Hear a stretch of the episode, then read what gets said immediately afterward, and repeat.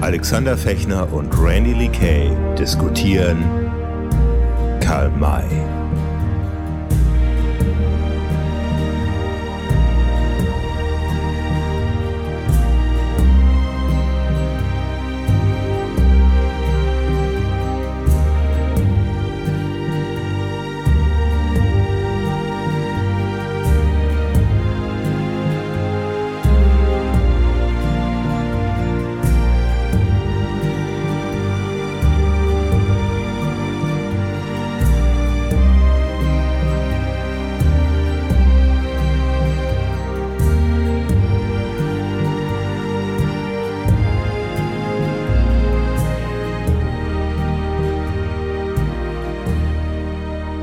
Ja, die Rote Nation liegt im Sterben. Vom Feuerlande bis weit über die nordamerikanischen Seen hinauf liegt der riesige Patient ausgestreckt niedergeworfen von einem unerbittlichen Schicksale, welches kein Erbarmen kennt. Er hat sich mit allen Kräften gegen dasselbe gesträubt, doch vergeblich. Seine Kräfte sind mehr und mehr geschwunden, er hat nur noch wenig Atemzüge zu tun und die Zuckungen, die von Zeit zu Zeit seinen nackten Körper bewegen, sind die Konvulsionen, welche die Nähe des Todes verkündigen. Aber was nützen solche Fragen angesichts des Todes, der nicht abzuwenden ist? Was können Vorwürfe helfen, wo überhaupt nicht mehr zu helfen ist? Ich kann nur klagen, aber nichts ändern. Ich kann nur trauern, doch keine Toten ins Leben zurückrufen. Ich? Ja, ich habe ich doch die Roten kennengelernt während einer ganzen Reihe von vielen Jahren und unter ihnen einen, der hell, hoch und herrlich in meinem Herzen, in meinem Gedanken wohnt. Er, der beste, treueste und opferwilligste aller meiner Freunde, war ein echter Typus der Rasse, welcher er entstammte. Und ganz so, wie sie untergeht, ist auch er untergegangen, ausgelöscht aus dem Leben durch die mörderische Kugel eines Feindes. Schöne Einleitung. Können wir nicht schöner machen können, oder? ja, ich äh, habe äh, zitiert, äh, aber bevor ich das jetzt ausführe, erstmal Hallo und äh, welcome Alexander Fechner in Seattle. Und welcome Randy L. Mott in äh, Süddeutschland. Hi. ja. Randy L. Mott ist mein Deckname. Genau. das wissen die Leute nicht äh, genau. Genau, ja, herzlich willkommen. Wir, wir besprechen heute Winnetou Teil 1. Und äh, ja, du hast ja gerade schon mal ein bisschen zitiert oder zumindest den, den Anfang zitiert aus dem, aus dem Buch. Ich habe den Anfang des Buches zu, äh, zitiert von Karl May mhm. und ähm, äh, auf das Buch gehen wir nachher noch ein bisschen ein, aber ich habe das ganz, äh, ganz kurz gemacht. Es ist ein sehr langer Text, der aber diese Einleitung von Winnetou 1 ist wirklich genial. Ja. Also wenn man sich die äh, wirklich mal anhört, das sollte man machen, entweder anhören, da gibt es äh, ganz gute Versionen in Spotify und so, einfach Winnetou 1 als Hörbuch oder auch wenn man sie liest im Buch, ähm, das macht einen schon also dieser Mann, äh, dieser Karl May hatte eine Sprachgewalt, da klebt es dich echt gegen die Wand, mhm. ja. Das ist schon, schon ziemlich gut. Und natürlich äh, fängt er ja in diesem Buch äh, Winnetou 1 an, sich selber zu heroisieren und zwar extrem, mhm. Äh, weil er ja dieses Buch auch äh, dann jetzt zum ersten Mal in Ich-Form schreibt und deswegen habe ich das auch betont. Ich, ja. ja, ich, habe ich doch die Roten kennengelernt während deiner ganzen Reihe und so weiter, ja. ähm, da sage ich nachher noch was dazu dazu. Wahnsinn, ja. Nee, Winnetou. Ja.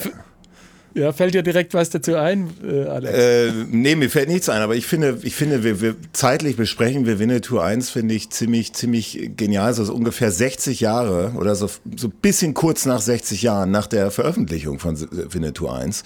Und deswegen, das haben wir jetzt kurz vor der Podcast-Aufnahme hier erst erfahren, dass hier vor ein paar Monaten in Deutschland, in München, so ein Winnetou 1 Event stattgefunden hat, noch mit den letzten, ja. mit den letzten Überlebenden noch, kann man ja sagen, aus dem Karl-May-Film.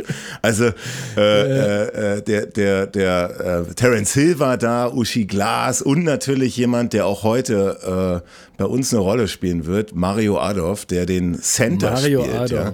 Und ich genialer Schauspieler, absolut einer der genialsten deutschen Schauspieler ever. Ja, ist es, ist es. Ja. Ähm, und äh, hat er eigentlich, hat er eigentlich deutsche Wurzeln? Ja, soweit ich weiß schon. Ja. Also Gut, du wirst uns ja nachher noch einiges dazu sagen, hoffentlich. Abs abs absolut. Er kommt ja. aus schon, er kommt ja schon ein bisschen südländisch rüber. Mhm. Darf man das heute noch sagen oder ist das nee, schon Nee, darf, darf, man, darf man schon noch sagen. Wir sind im KMI-Podcast hier, ja.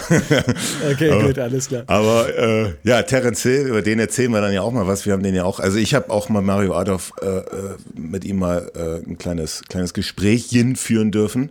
Und äh, sage ich heute vielleicht auch mal was. Oder vielleicht in der nächsten Folge. Ich habe ein Bild gesehen. Ja. Ich habe das Bild gesehen. Da war der Alexander noch ein bisschen jünger. Ja.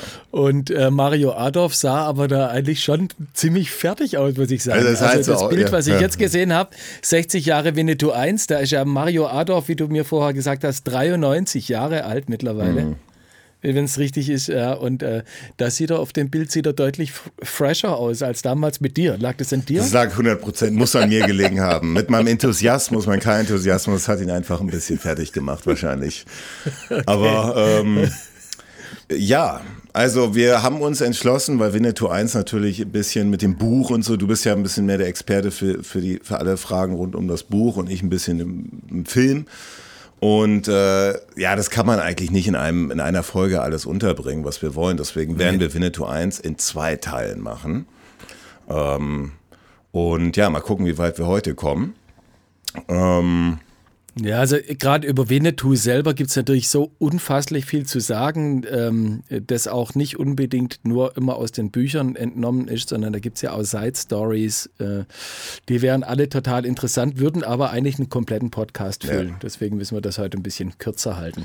Dann würde ich sagen, legen wir mal direkt los von der Vorgeschichte äh, äh, also vom Silbersee sozusagen zur Produktion von Winnetou 1. Kannst du dich noch erinnern, wie viele ja. silberne Löwen wir dem Silbersee gegeben haben? Ähm, also ich, ich, ich glaub, war bei neun. Äh, ich glaube, ich war bei neun. wir hatten, ja, ja, sowas. Acht bis neun. Ja. Also äh, nochmal kurz, die silbernen Löwen sind unser äh, Gradmesser für die Qualität eines äh, Karl-May-Streifens. Ja. Ja, wobei jetzt ähm, der Löwe von Babylon und die Sklavenkarawane sich mit mageren drei bis vier äh, äh, zufrieden geben mussten, hat äh, der Schatz im Silbersee äh, knappe neun, also zwischen acht und neun silberne Löwen abgeräumt und wir sind natürlich gespannt, was mhm. Winnetou 1 wird. Ja, wie ging es denn vom, äh, von der Silbersee-Produktion dann äh, weiter? Wie, wie kam es denn zu Winnetou 1 dann? Also natürlich knallten die Sektkorken bei der Rialto-Film, weil wirklich täglich neue Erfolgsmeldungen reinkamen. Also der Silbersee, äh, Schatz im Silbersee hat sich zu so einem absoluten Kassenschlager entwickelt äh, wo man jetzt auch nicht wirklich mit gerechnet hat. Also man wusste schon, das kann, also es war so, entweder wird es ein Erfolg oder nicht, weil natürlich äh, bis dahin alle anderen Karl-May-Verfilmungen, wie du auch eben schon äh, angesprochen hast, ein bisschen in die Hose gingen. Und deswegen war relativ schnell klar, der Film bekommt eine Fortsetzung. Und äh, was interessant. Aber jetzt ja? kurz, kurz, kurz ein Zwischen, ja. Zwischenwurf. Also ähm, ich glaube, wir hatten ja über, über die Regie und das Drehbuch und vor allem auch über die Besetzung gesprochen bei Schatz im Silbersee und haben ja da schon festgestellt, dass man schon in den Besetzung, in der Besetzung eigentlich sieht, dass das, ähm, dass das für, für länger angelegt ist, auch, auch wie das Drehbuch ja. geschrieben ist, ja, dass man bestimmte Figuren rausgelassen hat und zum Beispiel den Sam Hawkins gleich schon äh, in, bei Schatz im Silbersee einge, eingebracht hat, obwohl der gar nicht in der Buchvorlage ist, ja, mhm. und so, dass man einfach die Figuren, die man jetzt durch die ganzen Filme durchziehen wollte, dann da schon etabliert hat. Ja, absolut, ja. aber der, klar, wie, wie bei jedem Film, das ist ein, das ist ein Produkt ne, und muss eben genügend Geld einspielen, um eben auch weitere Produkte herstellen zu können. Und deswegen mhm. war man da, also man, man war sich da nicht so ganz sicher. Wird es jetzt noch weitere Teile geben, aber das war, das war stand außer Frage. Also schon wenige Wochen nach Kinostart hat man gesagt, okay, äh, wir fangen mit der Produktion von Teil 1 an. Ähm, was interessant war, aber was, was, was sich in meinen Recherchen ergeben hat, dass ta tatsächlich Harald Reinl, also Horst Wendland, der hat, der wollte gar nicht mehr mhm. Harald Reinl als, als Regisseur haben.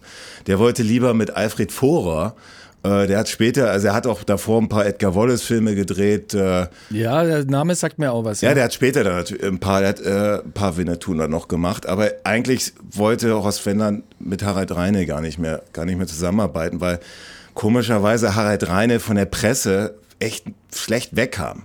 Also wir kennen ja unsere deutschen Kritiker, ne? Äh, da habe ich ein mhm. Zitat von der Süddeutschen gefunden. Ich bin mal gespannt, was du davon hältst. Also. Okay. Reine, also Reine hat sich ohne Zweifel ein paar Hollywood-Western angesehen. Aber es muss ihm entgangen sein, dass die besseren amerikanischen Regisseure das Genre längst zu vertiefen suchten, indem sie ihre Helden psychologisch differenzieren. Nichts davon hier, bei Reine herrscht nur fröhliches Draufgängertum.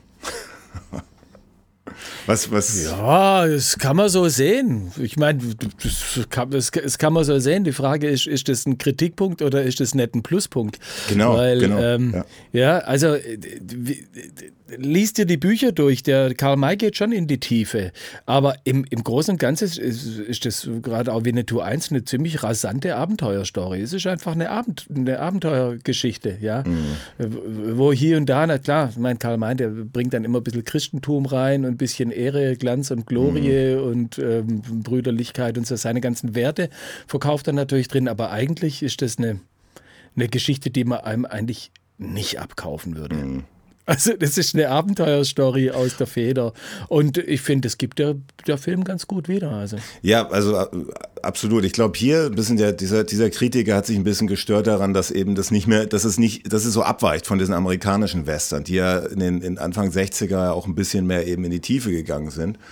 Und ich, also meine Theorie ist einfach, dass Reine gerade dadurch, dass er die amerikanischen Western nicht kopiert hat, so erfolgreich gewesen ist. Also gerade, dass er diesen, diesen Silber, also Schatz im Silbersee eben ein bisschen märchenhafter alles gemacht hat, ein bisschen romantisierter alles, ja, äh, ist das so ein Erfolg geworden. Und deswegen lieben wir ja auch alle die Winnetou-Filme. Also, dass eben die Karl-May-Helden gerade nicht psychologisch also analysiert werden wollen. Also die, die, die, die, späten, die späten John Wayne Western, hm. darauf spielt er vielleicht da an. Die sind ja immer, die, hinterlassen ja immer so eine nachdenkliche Stimmung. Ja, da ist dann so, da muss man sich dann so in die, in die psychische, in die Situation von ja, genau. den Protagonisten mit reinsetzen. Und ähm, kann man, das kann man vielleicht machen, wenn man äh, das Ganze in, im Norden von New Mexico drehen kann und einfach diese Kulisse hat, wo man einfach mal 30 Kilometer gerade ausschaut und nur ein, ein paar einzelne geile Berge sieht und, und so. Äh, ich, ich weiß es nicht, ob das hat wahrscheinlich auch was damit zu tun, aber man muss, wenn man in Europa dreht, denke ich, das Ding auch ja. anders, äh, anders machen. Ja, ja, ja. Ja, und ich glaube, das Und auch, wenn die, auch wenn die Amerikaner, letztes Wort, keinen großen Bock auf europäische Filme haben, äh, gibt es doch auch in den USA, wenn ich es richtig weiß, einige Enthusiasten, die sich da auch diese, diese äh, äh deutsch-jugoslawischen äh, Produktionen Ja gut, äh, wenige. Tarantino, ich erinnere mich, ich erinnere mich mal, ich habe mal bei der Premiere, habe ich dir erzählt, bei der Premiere von Django Unchained, habe ich mal Tarantino der da war, da habe ich, da war ich noch früher in meinen alten Journalistenzeiten, habe ich Tarantino auf Winnetou angesprochen. Und der wusste tatsächlich, mhm. was ich damit meinte und hat gesagt, dass er, dass er mal einen gesehen hat. Äh, dann musste allerdings weiterlaufen. Also ich konnte jetzt nicht mit ihm in die Tiefe gehen, aber, aber es, also ich glaube, es gibt nicht wahnsinnig viele, aber ich glaube, dein Punkt ist natürlich vollkommen richtig. Ähm, ich glaube aber umgekehrt. Ich glaube, dass alle, alle deutschen Versuche, wo man versucht hat, so amerikanische Western zu kopieren, sind voll in die Hose gegangen. Also ich weiß nicht, es gibt so Filme Anfang der 60er. Der mhm. letzte Ritt nach Santa Cruz und so komische Titel, die so ein bisschen auch so wie so ein amerikanischer Western halt klingen. Von denen hört heutzutage keiner mehr. Die sind alle gescheitert. Und ich glaube, die Europäer, gerade weil die es anders gemacht haben, sind die so erfolgreich geworden oder so bekannt. Also vor allem der Italo-Western ist ja nochmal eine ganz andere, andere Entwicklung des Western, was, was aus Italien kommt, ja. Das die Amerikaner mhm. eben nicht gemacht haben. Also der, der einsame Rächer kommt in die Stadt und so weiter, sehr brutal und so. Und, und so haben wir Deutschen halt mit unseren romantischen Western äh, halt finde ich. Ja, nee, die, Ital, diese Italo-Western, die lassen sich halt auch immer viel Zeit, ja, mit, mit dem mhm. Aufbau, mit allem. Also, ähm, äh, äh also äh, wie heißt der? Äh, also der erste. Gut, jetzt kommen wir, jetzt kommen wir vielleicht zu weit weg, äh, wo Morricone die Musik gemacht hat. Äh, Eine Handvoll der, Dollar ist so der erste, 1964. Nee, acht, ja. acht ähm, die, spielen wir das Lied, spielen wir das Lied vom Tod, meinst du, 68? Nee, nee, relativ aktueller äh, Film. Ach so, der, der, der Hateful Eight, meinst du? Hateful Eight. Ja, von Tarantino, ja. ja. Der so ein bisschen zumindest am Anfang an diese äh, Tradition von dem Italo-Wäschern anknüpft, ja, wo die Kutsche quasi drei, vier Minuten sieht man mhm. nur eine Kutsche durch die Prärie fahren klar. und dazu der Sound. Klar. Das ist schon so Italo-Western-mäßig. Ja klar, ich meine, Tarantino ist ein ist ja, ist ja Italo-Western ist ja sein absolutes äh, Favorite Genre, ja. Ähm, mhm. Siehst du auch und klar, Das ist, ja, aber ich glaube, das ist eben, ist meine Theorie, ist mein, mein Argument. Ich glaube einfach, dass wir Europäer halt mit unserem eigenen, eigenem Stil halt eben gerade deswegen so erfolgreich geworden sind und nicht, weil wir versucht haben, John Ford zu kopieren. Und in dem Fall Harald Reine, dass der es halt anders gemacht hat. Deswegen. Ja. Also ich finde ich find Reindl gut, auch wegen den Mokassins. Genau, das muss man, um das zu verstehen, da müssen wir noch mal, verweise ich mal äh, äh, auf die erste Folge. Äh, was es mit den äh, mit Mokassins und Hausschuhen, den reinlichen Hausschuhen und Harald Reindl zu tun hat. Ja. Ja. Guti, ja. Äh, dann Drehbuch. Ähm, wieder, wir, haben es ja auch bei der ersten Folge vom Silbersee, äh, schreibt wieder Harald G. Petersen die erste Version mhm. des Drehbuchs. Und diesmal jetzt gab es so ein, äh, ich weiß nicht, ob der ist vom Karl-May Verlag abgestellt worden. Ich glaube nicht. Der nennt sich, ich weiß nicht, ist das ein Berufstitel? Der Karl-May Echtheitsprüfer. Der hat sich die erste, Hans Wollschläger, der hat sich die erste Aha. Folge von Harald G. Petersen, also die erste Version des Drehbuchs durchgelesen. Aha. und hat gesagt, Hatter Titler taucht im Drehbuch auf. Unbegreiflich, woher er diesen Namen kennt. Er hat doch offenbar nie einen Winnetou gelesen und von Herrn Wendland kann er den Namen erst recht nicht gehört haben, ja? Aha. Also Hatter Titler ist der Name des Pferdes von, äh, von Old Shatterhand? Genau, genau. Und ja. Das hat er aber in Winnetou 1 auch noch gar nicht. Dieses Pferd. Er muss aber irgendwo im Drehbuch auftauchen. Im Drehbuch taucht es vielleicht ja. auf, aber im Buch ja. äh, auf jeden Fall hat er das, äh, das Pferd und das kriegt, das kriegt er erst viel, viel später mhm. äh, geschenkt. Okay, ja, da, da können wir auch mal tiefer drauf eingehen. Finde ich interessant, woher, äh, wie, das, wie das im Buch vor allem beschrieben worden ist. Ähm, ja, und dann musste aber wieder Gerhard Hummel ran, den, von dem haben wir ja auch schon mal in der, beim Silbersee äh, äh, gesprochen. Also der ist ja sozusagen so ein bisschen der Klecki Petra der Karl-May-Filme, ja. Also, also der ist ja nach der weiße Vater. Genau, ist nach Radebeul gepilgert in seiner Jugend ganz oft und so. Und der hat eben diese Drehbuchfassung von Harald G. Petersen überarbeitet und versucht, den Karl-May-Charakter zu wahren.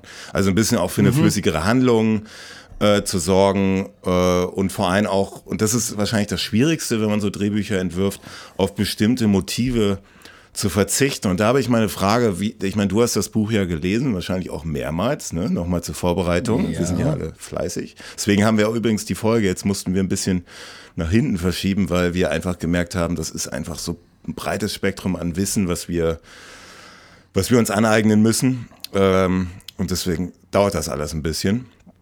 Ähm, aber welche, ja, erzähl doch mal ein bisschen, was ist denn so im Vergleich zum Buch weggekürzt worden? Was, welche, welche, an welchen Motiven hat man sich dann festgehalten? Was ist? Ich glaube, das mache ich nachher besser bei den Szenen. Okay. Weil ähm, ja, also wenn man wenn wir zu den Szenen kommen, würde ich würde ich das würde ich das besser anbringen, weil sonst äh, erzähle ich da jetzt Dinge, die so und ohne Fundament aus dem Leeren mhm. sind. Ja, lass uns kurz, äh, lass uns äh, den Film besprechen und dann äh, werfe ich dann immer ein. Du im Buch ist das aber so und so. Okay. Denke ich, Gerne, das, ja. da ja. kommen wir wahrscheinlich kommen wir vielleicht weiter. Ähm, äh, jetzt wollte ich einfach, weil das unser Thema ja heute Winnetou 1 ist äh, vielleicht mal ganz kurz was über diesen ominösen Winnetou erzählen. Also Winnetou ist keine historische Gestalt. Das sollten die meisten wissen, obwohl er ähm, ähm, ja, Todes- und also Zahlen hat. Geburts, äh, mhm. Der hat ein Geburtsdatum. Äh, das ist nicht genau ähm, äh, definiert, aber äh, das Todesdatum hat der äh, Karl May irgendwie in den September 1874 gelegt. Aha. Und ähm, äh, geboren soll Winnetou sein 1840. Da gibt's also 34 kein, ist er geworden. Kein Tag. Ja. ja. Äh, genau, der ist wohl 34 ja. Jahre geworden. Allerdings ist es ja so, auch bei Karl May, dass der sich immer mal wieder hier und da ein bisschen widerspricht. ja, also mhm bei seinem ersten Auftritt, und da gab es eine Erzählung, die hieß damals, wie gesagt, noch Inuvo, der Indianerhäuptling. Mhm. Äh, Inuvo, ähm, das hatte ich äh, schon mal, schon mal irgendwie gesagt, dass äh, äh, ähm, Karl May dann später gesagt hat, ja, also im ersteren Blatte begann ich sofort mit Winnetou, nannte ihn aber einen anderen Indianer-Dialekt gemäß einstweilen noch Inuvo. also dieser, dieser Inuvo, also den zum ersten Mal erwähnt, äh, äh, beschreibt Karl May ihn so, er schien im Anfange der 50er Jahre zu stehen. Seine nicht zu hohe Gestalt war von ungewöhnlich kräftigem und gedrungenem Bau. Und insbesondere zeigte die Brust eine Breite, die einem hoch aufgestoßenen und langhalsigen Yankee in die respektvollste Bewunderung zu versetzen mochte. Oh. Also ähm, da ist er dann auf einmal Anfang der 50, ähm, dann ähm, später dann in Winnetou 1 im Buch ist er dann ungefähr gleich alt, wenn sie sich begegnen. Aha. Das ist schon, ja gut, ich meine, äh, ähm, da werden wir dann irgendwann bei äh, Old Surehand, äh, das ist ja dann ein Spätwerk, kann man das ja schon nennen, äh, von, äh, von Karl May, nochmal äh, drauf eingehen, wie dann Karl May im Endeffekt hinterher äh, versucht, seine ganzen Ungereimtheiten dann zu erklären und, und, und gerade zu rücken. Was, was hast du herausgefunden, wie, also du hast gerade, ich weiß nicht, ob ich es richtig verstanden habe, Winnetou soll ungefähr 1,50 Meter groß gewesen sein, laut Karl May? Nee, nee, das habe ich nicht. Okay, gesagt. okay, dann habe ich es falsch Der verstanden. soll er schien im Anfange der 50er Jahre ah. zu stehen, also etwa 50 Jahre alt zu sein. Ah, okay. Die Beschreibung Winnetous in seinem ersten Auftritt du, bei Karl May. Hast, und hast du herausgefunden, wie, wie, wie groß er Winnetou beschrieben hat? Also mich würde jetzt mal interessieren, so, ob, so zur Figur Winnetou, so, so äußerlich. Was er, was, naja, also am Anfang äh, sagt er, ähm, als er ihn zum ersten Mal beschreibt, wie gesagt, äh, ist er so um die 50 ja. und hat einen ungewöhnlich kräftigen und gedrungenen Bau. Äh, mit einer sehr breiten Brust. Äh, hinterher Winnetou, ist es ja dann so. Pierre Brice ja eher so ein bisschen schmächtiger ist, ne? Ja, also, also später kommt er dann ja. auch so rüber, weil ich meine, jetzt stelle ich mir einfach mal so einen riesen breiten Typ vor, so einen Schrank, der da vor dir steht, mit äh, insbesondere zeigt dir die Brust eine Breite, die einen hoch aufgeschossenen und langhalsigen Yankee in die Lex respektvollste Barker. Bewunderung. das ist Lex Barker, ja. ja, ja, klar. Äh, jetzt muss man sich das mal vorstellen irgendwie und der ähm, der, der, der Karl May als Old Shatterhand verkleidet, macht er in Winnetou 1, äh, schlägt er den Winnetou ja nieder, einfach mit einem Faustschlag, bang, weg. Mhm. Ja, ähm, um ihm das Leben zu retten, aber trotzdem, also äh, er bezwingt den. Sogar im Buch äh, ist ist äh, Old Shatterhand sogar verwundet und als äh, hat einen, einen Stich äh, in die äh, von unten in den Hals in die Zunge bekommen und trotzdem äh, kriegt er den Winnetou klein. Also ähm, Wahnsinn. Na gut, ähm, ich will jetzt da nicht so arg drauf eingehen, auf diese Ungereimtheiten. Äh, auf jeden Fall Winnetou, geboren 1840, gestorben 1874. Laut Karl May heißt es indianisch brennendes Wasser. Okay. Und auch, ja, also der Name Winnetou, der bedeutet wohl brennendes Wasser. Was soll das bedeuten? Was glaubst du, was soll das bedeuten? Brennendes Wasser? Ja, da gibt, es, gibt eine, es gibt eine Geschichte, äh, zu, dem, zu der Namensgebung von Winnetou, die aber in keinem seiner Bücher habe ich die gefunden.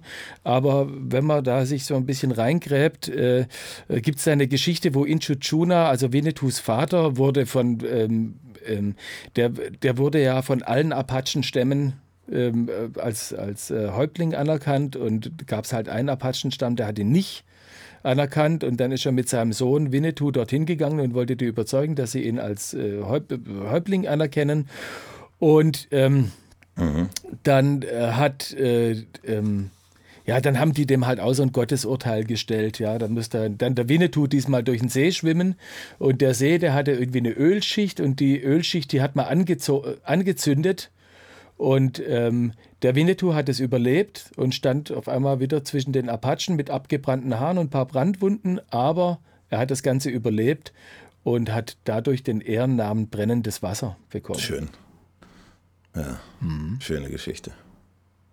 Ja, sehr interessant. Okay. Also ja. die Erzählung Inuvo, wie gesagt, ähm, erschien 1875 zum ersten Mal. Da war äh, Karl May 33 Jahre alt.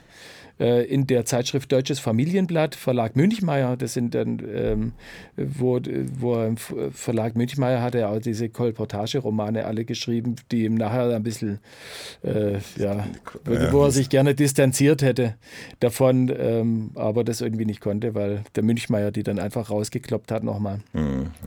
Denn eigentlich hat äh, äh, Karl May zu der Zeit ja als, ähm, das ist ein ziemlich witziger Name, äh, ich weiß gar nicht mehr, der hat, der hat ja bei Münchmeier diese Kolportage-Romane unter Pseudonym geschrieben. Der hat sich ja, ja, ja, und äh, ist dann erst nachher als, äh, als Karl May Weißt du, wie er sich genannt also, hat? Ja, weiß ich. Willst du das sagen oder das, ist das irgendwas Schlü ja, ja, ja, ich sag das, ich sag das, aber ich, der Name, den muss ich, den muss ich ablesen. Das sein Pseudonym war Kapitän Ramon Diaz de la Ecoscura. Weißt du, an was mich das erinnert? An unseren Captain Ramon Diaz de la Ecoscura. Erinnert mich ein bisschen an unseren, an unseren Colonel aus äh, Schatz im Silbersee, Herbert Karl Angelo Kovacevic von Schluder-Pacher. äh. Genau, also auf jeden Fall ähm, Inuvo, der Indianerhäuptling, unter, äh, ist unter Klarnamen erschienen okay. vom Karl May. Und der war ja auch damals Redakteur des Blattes, also dem, dem sein Name war bekannt. Mhm. Und das war auch kein Kolportageroman, sondern das ist ja in der Zeitschrift erschienen. Mhm. So, das war's mal zum zunächst. Und ich gebe, ich spiele den Ball wieder zurück. Ja, also ich, ich, ich vor allem lass uns mal, ich habe das schon mal ein bisschen angesprochen, so ein bisschen äh, äh Lex Barker und Pierre Brice.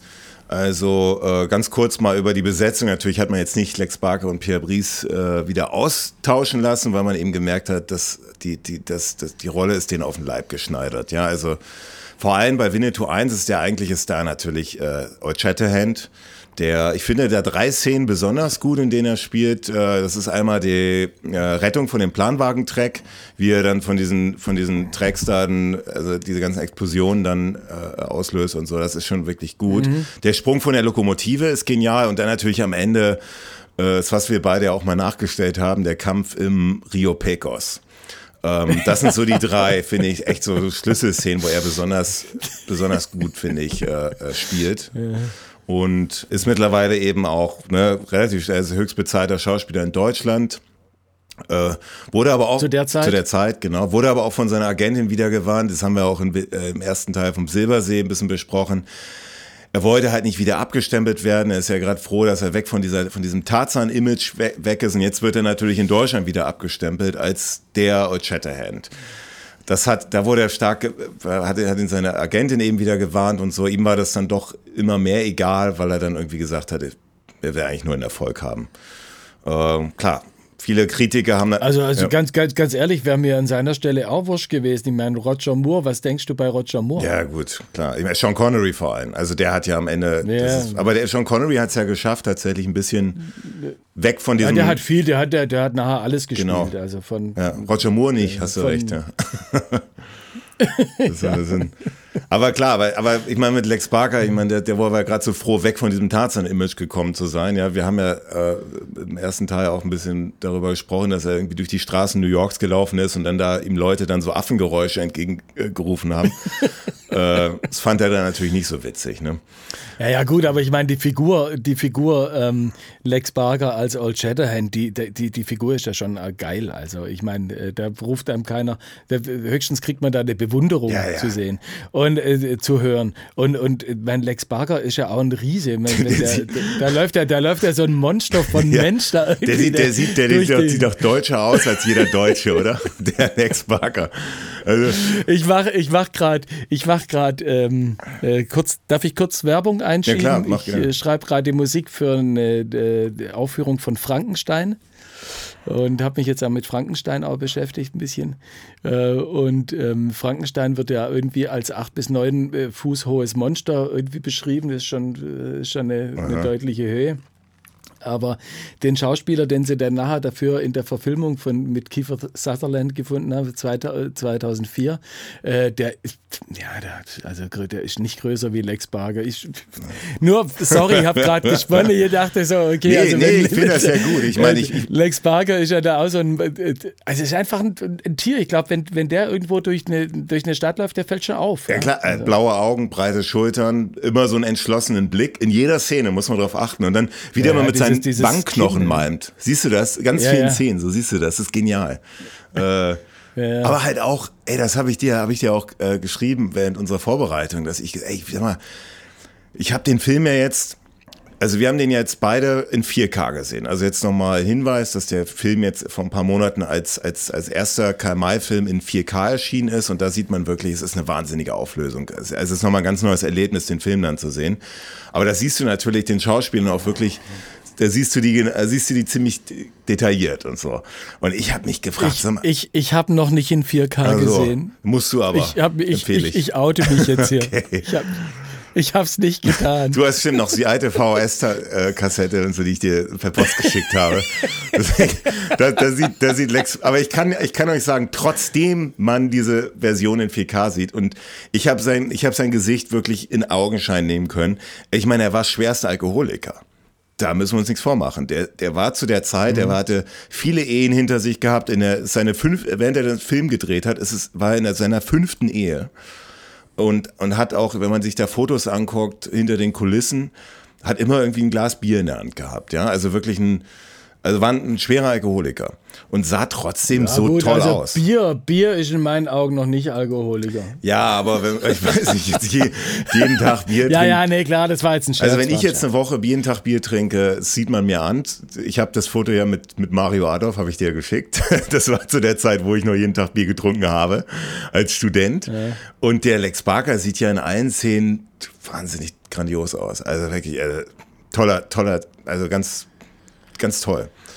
Und ja. Weil wenn der das hinbekommen hat über ja, die Gene, das ist. Ver verleihen wir eigentlich auch so rote Herzchen im.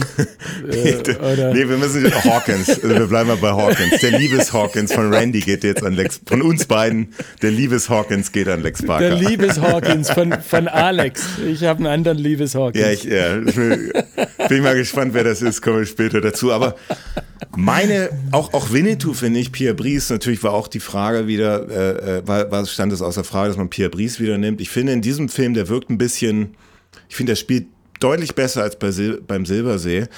Äh, vor allem, äh, gut, kommen wir, in den, kommen wir in den einzelnen Szenen dazu. Er trägt jetzt auch erstmal dann erstmals ein Stirnband mit diesem Schlangenmuster. Und ich finde, der wirkt mhm. ein bisschen mehr. Ich finde, bei, beim Silbersee wirkt er so ein bisschen mehr wie so eine, so eine Gestalt aus so einer anderen Welt irgendwie. Also ich finde, jetzt wirkt er so ein bisschen greifbarer und alles so ein bisschen echter. Ähm, und meine Theorie. Ja, aber ja, jein. Okay. Also, wir erinnern uns, kurzer Flashback, erste Szene im Schatz im Silbersee, als die die Spuren äh, äh entdecken von dem Mord, der da passiert mhm. ist. Wie sich da Winnetou bewegt. Mhm. Ja, wie aus einer anderen Welt, kann man, kann man schon sagen, aber es ist irgendwie auch sexy. Es ist halt irgendwie anders. So bewegt sich kein Weißer eigentlich. Mhm. Ja, dieses total überlegtes, reptilhafte äh, bisschen. So, weißt du, beim Anschleichen und so, schon also voll durch und durch gecheckt einfach. Mhm. So, da gibt es überhaupt kein Vertun so. Also ich finde, er hat es ganz gut gemacht, aber es stimmt natürlich jetzt bei Winnetou 1, da ist das Ganze äh, geschmeidiger, energischer. Er guckt halt ernster, dadurch, dass er jetzt natürlich noch nicht mit die, die, die Blutsbrüderschaft, ja. er, er soll ja erstmal noch ein bisschen der nicht der Feind sein, aber so ein bisschen, er soll kühler wirken. Und das macht er, finde ich, durch die Gesichtsausdrücke, finde ich hervorragend. Also da merke ich, habe ich erstmal gesagt, sag mal, das ist gar nicht so ein schlechter Schauspieler, ja. Ich meine, das hat man ja immer so ein bisschen den Karl-May-Film auch vorgeworfen, dass die Schauspielkünste jetzt nicht ganz so auf hohem Niveau wären. Also allen Schauspielern, aber ich frage mich, ich meine, ist das. Ich muss jetzt gerade ans Traumschiff denken. Ja, gut, okay, jetzt hör auf, hör auf. Weiter, nächstes. Ich meine, Winnetou, wir reden vom Abstempeln also, von, von, aber, ja. Okay, gut. Also ähm, pass auf, dann machen wir so, bevor wir jetzt dann ein, äh, einsteigen ähm, in, ähm, äh, direkt, sage ich noch mal ganz kurz was zu ähm, zum Winnetou im Buch. Und das ist natürlich, das stimmt. Also er ist am Anfang äh, sehr äh, ja, den, den sehr, sehr skeptisch und überhaupt nicht weisenfreundlich.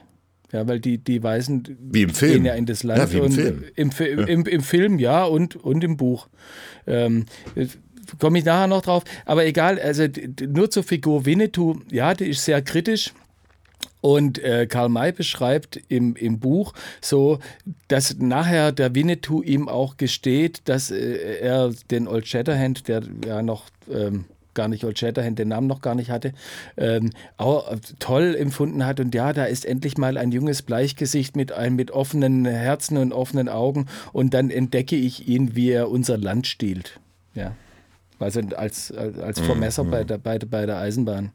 Genau. Und dieses Buch, von dem ich da gerade spreche und auch ein bisschen äh, vorher zitiert habe, das erschien 1893 im Verlag Friedrich Ernst Fesefeld, äh, noch unter dem Titel Winnetou, der rote Gentleman. Das ist ja auch derselbe Titel für die englische Fassung, also heißt Genau. Winnetou The Red Gentleman.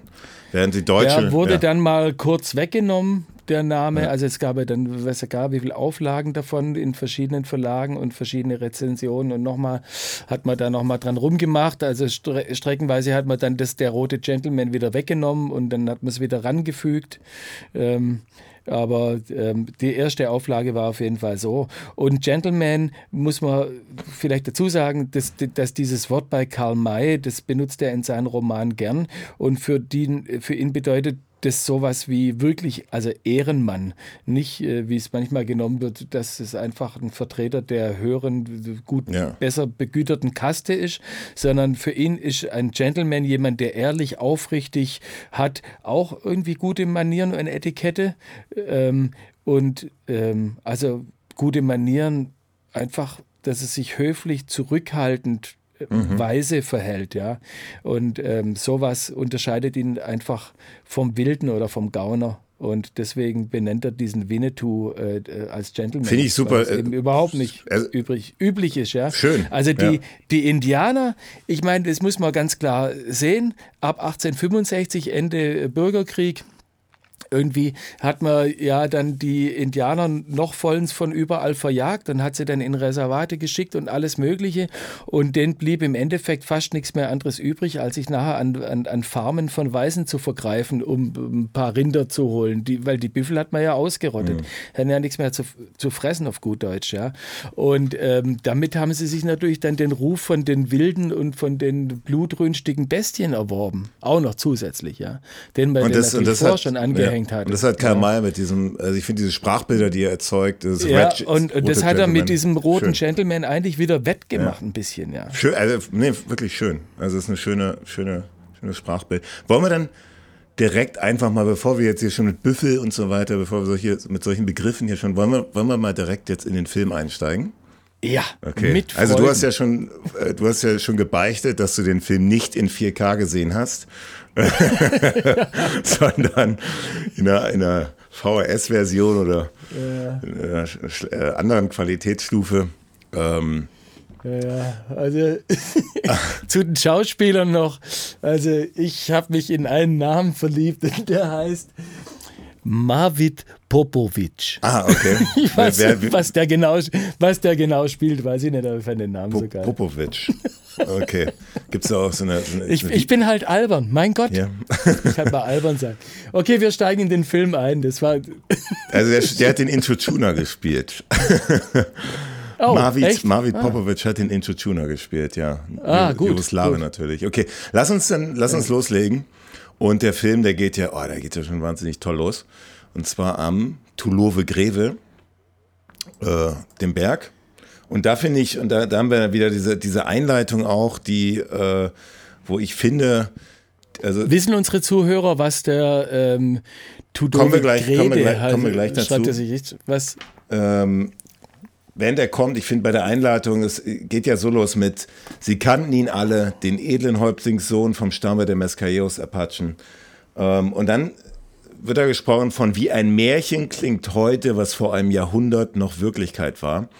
Ich finde, ich weiß nicht, ob das, was da so dein Take dazu ist, aber ich finde da hier schon so ein bisschen diese Andeutung drin, wie ein Märchen klingt heute, so ein bisschen, dass das so alles ein bisschen romantisierter ist, als es tatsächlich war. Und ich finde, das, das, das wird so ein bisschen in der Einleitung. Ich weiß nicht, ob das beabsichtigt ist, aber das lese ich so raus.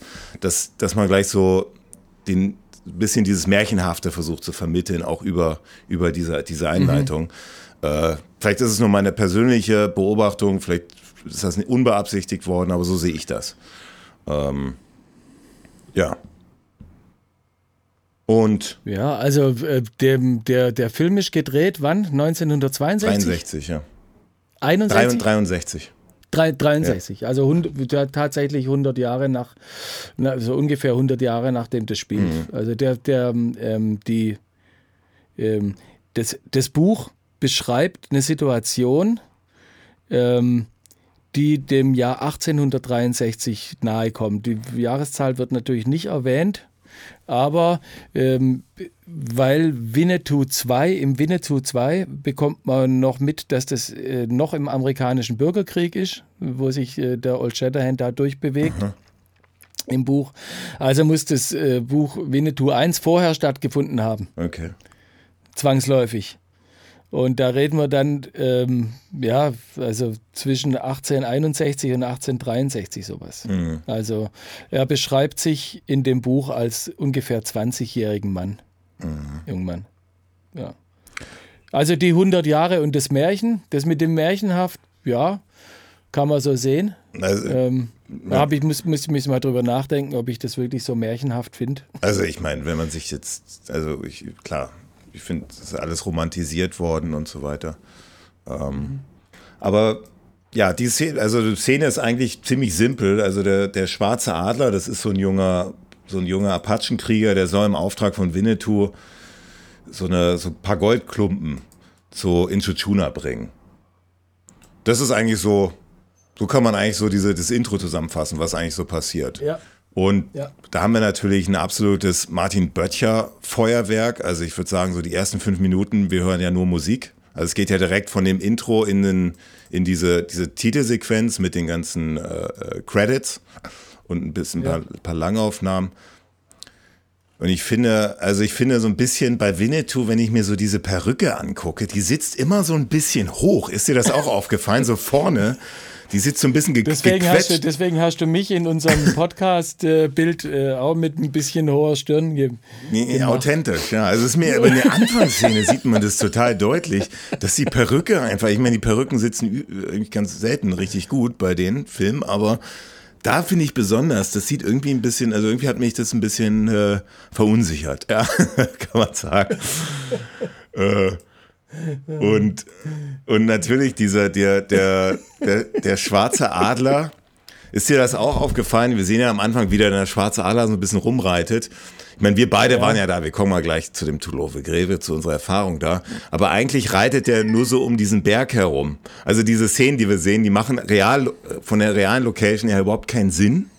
Weil der, nee. weil der nur am Berg herumreitet und man ein paar Szenen da genommen hat. Von aus, von diesem, genau am Berg drauf. Und das soll ja mehr so zeigen, okay, er reitet jetzt 20 Stunden äh, Richtung Westen und so weiter.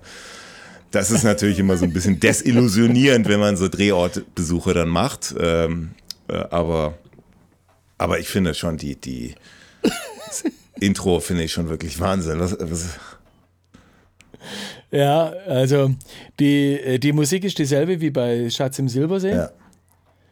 Ähm, die, wie gesagt, ich, hatte, ich bin ja in der Filmbesprechung Schatz im Silbersee schon darauf eingegangen, dass man die Musik äh, unabhängig von den Bildern oder ja, ziemlich unabhängig von den Bildern komponiert hat und dann einfach die Musikfragmente, die man hatte, dann auf die, auf die Zehen drauf ge, geklebt hat sozusagen. Also es ist in dem Sinn ist es eine Musik, eine filmische Musik, aber sie ist halt nicht aufs Bild komponiert, mhm. wie das wie man das sonst ja oft macht. Leiert auch ein bisschen, ne? Ist mir so aufgefallen. So. Also so, als ob man da so eine Platte aufgelegt hätte, die so ein bisschen, also leiert so ein bisschen in den Höhen. Ist dir das, ist dir das aufgefallen? Ja, also ich meine 1800, äh Quatsch, 1960 ja. Aufnahmetechniken. Es sind aber eigentlich, ich meine, da hat man Zollbänder verwendet, schätze mhm. ich mal. Ähm, müsste ich mal ich, ich kann mir das mal irgendwo hinnotieren und mal äh, schauen, ähm, welche, welche Maschinen die damals in, äh, da in Berlin hatten. Das haben wir die Berliner Philharmoniker gemacht, ne? Oder, äh, ja, nie. Nee, das Babelsberg. Das Babelsberg ja, alle oder? möglichen Orchester haben das gemacht. Also gab's, also es hat, hat sich dann Martin Böttcher Orchester genannt, aber das war ja. Ähm, wie gesagt, haben wir auch in, in, nochmal einen Verweis auf äh, Schatz im Silbersee-Episoden, dass äh, mein Opa äh, natürlich, der war, war, war beim Berliner Philharmoniker, der war beim Radio-Symphonieorchester und der hat bei einigen Karl-May-Filmen mitgespielt und da wurden die Musiker mehr oder weniger zusammengewürfelt aus verschiedenen Orchestern. Und das wurde dann einfach Martin Böttcher Orchester genannt, ja. Mhm. Ähm, aber aber schon Wahnsinn. Also ich höre, also allein diese Intros von Winnetou finde ich schon immer ein Genuss. Und auch finde ich die Mundharmonika, wenn wir da diese weiten Landschaften sehen und dann die Mundharmonika mit diesem leichten Hall und so weiter, ist alles so diese Weite und so. Ich finde das einfach so, einfach wirklich ein Genuss, ja, für, Aug, für Augen und Ohren. Ja, absolut. Mhm.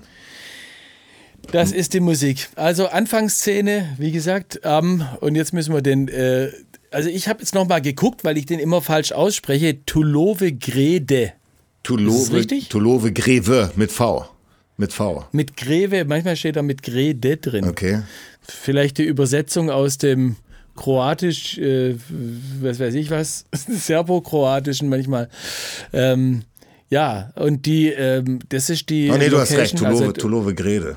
Du hast recht. Da habe ich, mich, hab ich mich vertan. Tulove Grede anstatt Greve. Ja, genau, Grede. Habe ja, ich jetzt, ja. genau. Aber wir sind da, also irgendwie ist es für mich ein bisschen äh, ganz komisch, ein, ein schwer, schwieriger Name das, äh, mit, dem, mit, dem, mit, der, mit, der, mit der Aussprache da. Äh, wie gesagt, das ist äh, von ähm, Sadar. Sadar, ja, Sadar. Von Sadar ins Landesinnere, genau. Das ist mein Lieblingswitz immer so, wenn man so ein Messer wirft, ja, äh, an einen Marterpfahl und dann macht es Sadar. okay. Ja, das. Ja, aber schön, schön. Ich meine, schön, du musst ja auch, ich meine, da kannst du dir wenigstens den Namen gut merken, hast du ein paar Erinnerungsstützen. Ja, kann ich mir ja. gut also, merken, genau. Nicht, nicht mehr Gefahr laufen, äh, den Drehort zu vergessen. Sehr schön. so, ähm, so ist es. Ja, und wir sind da ja beide mal hochgefahren. Das ist ja so eine, also dieser Pass nennt sich Mali Alan Pass. Da fährt man so, wie, wie lang würdest du sagen? So anderthalb Stunden, so von Starigrad hoch, bis man tatsächlich an den Berg ist, so anderthalb, zwei Stunden, würde ich sagen. Durchs ja, anderthalb Stunden auf jeden Fall, ja. Das und ganz schön so eine sehr, sehr eine kurvenreiche, sehr, sehr viele Schlaglöcher Straße. Äh, ja. Schon.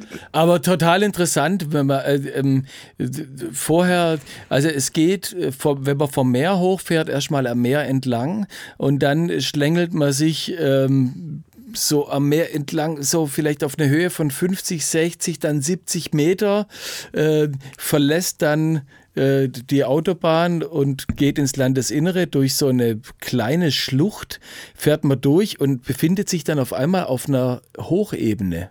Also Hochebene vielleicht so 80 Meter über Meeresspiegel, 100 Meter über Meeresspiegel.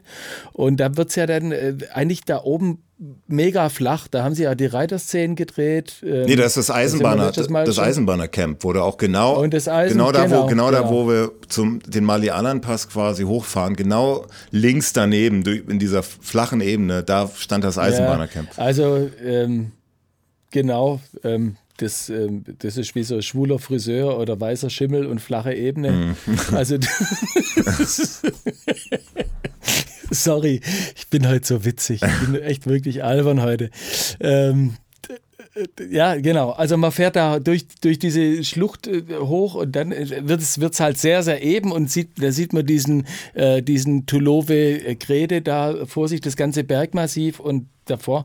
Wie weit ist das? Es sind schon 20 Kilometer Ebene da, soweit. Ne? Ja, sowas kann man schon sagen, ja. Ja, und breit vielleicht auch 4, 5 Kilometer breit, bevor es dann runter in den Pecos River geht, also der, der, der, der Fluss, der da ja wirklich so richtig äh, eingeschnitten hat in diese, in mhm. diese Ebene.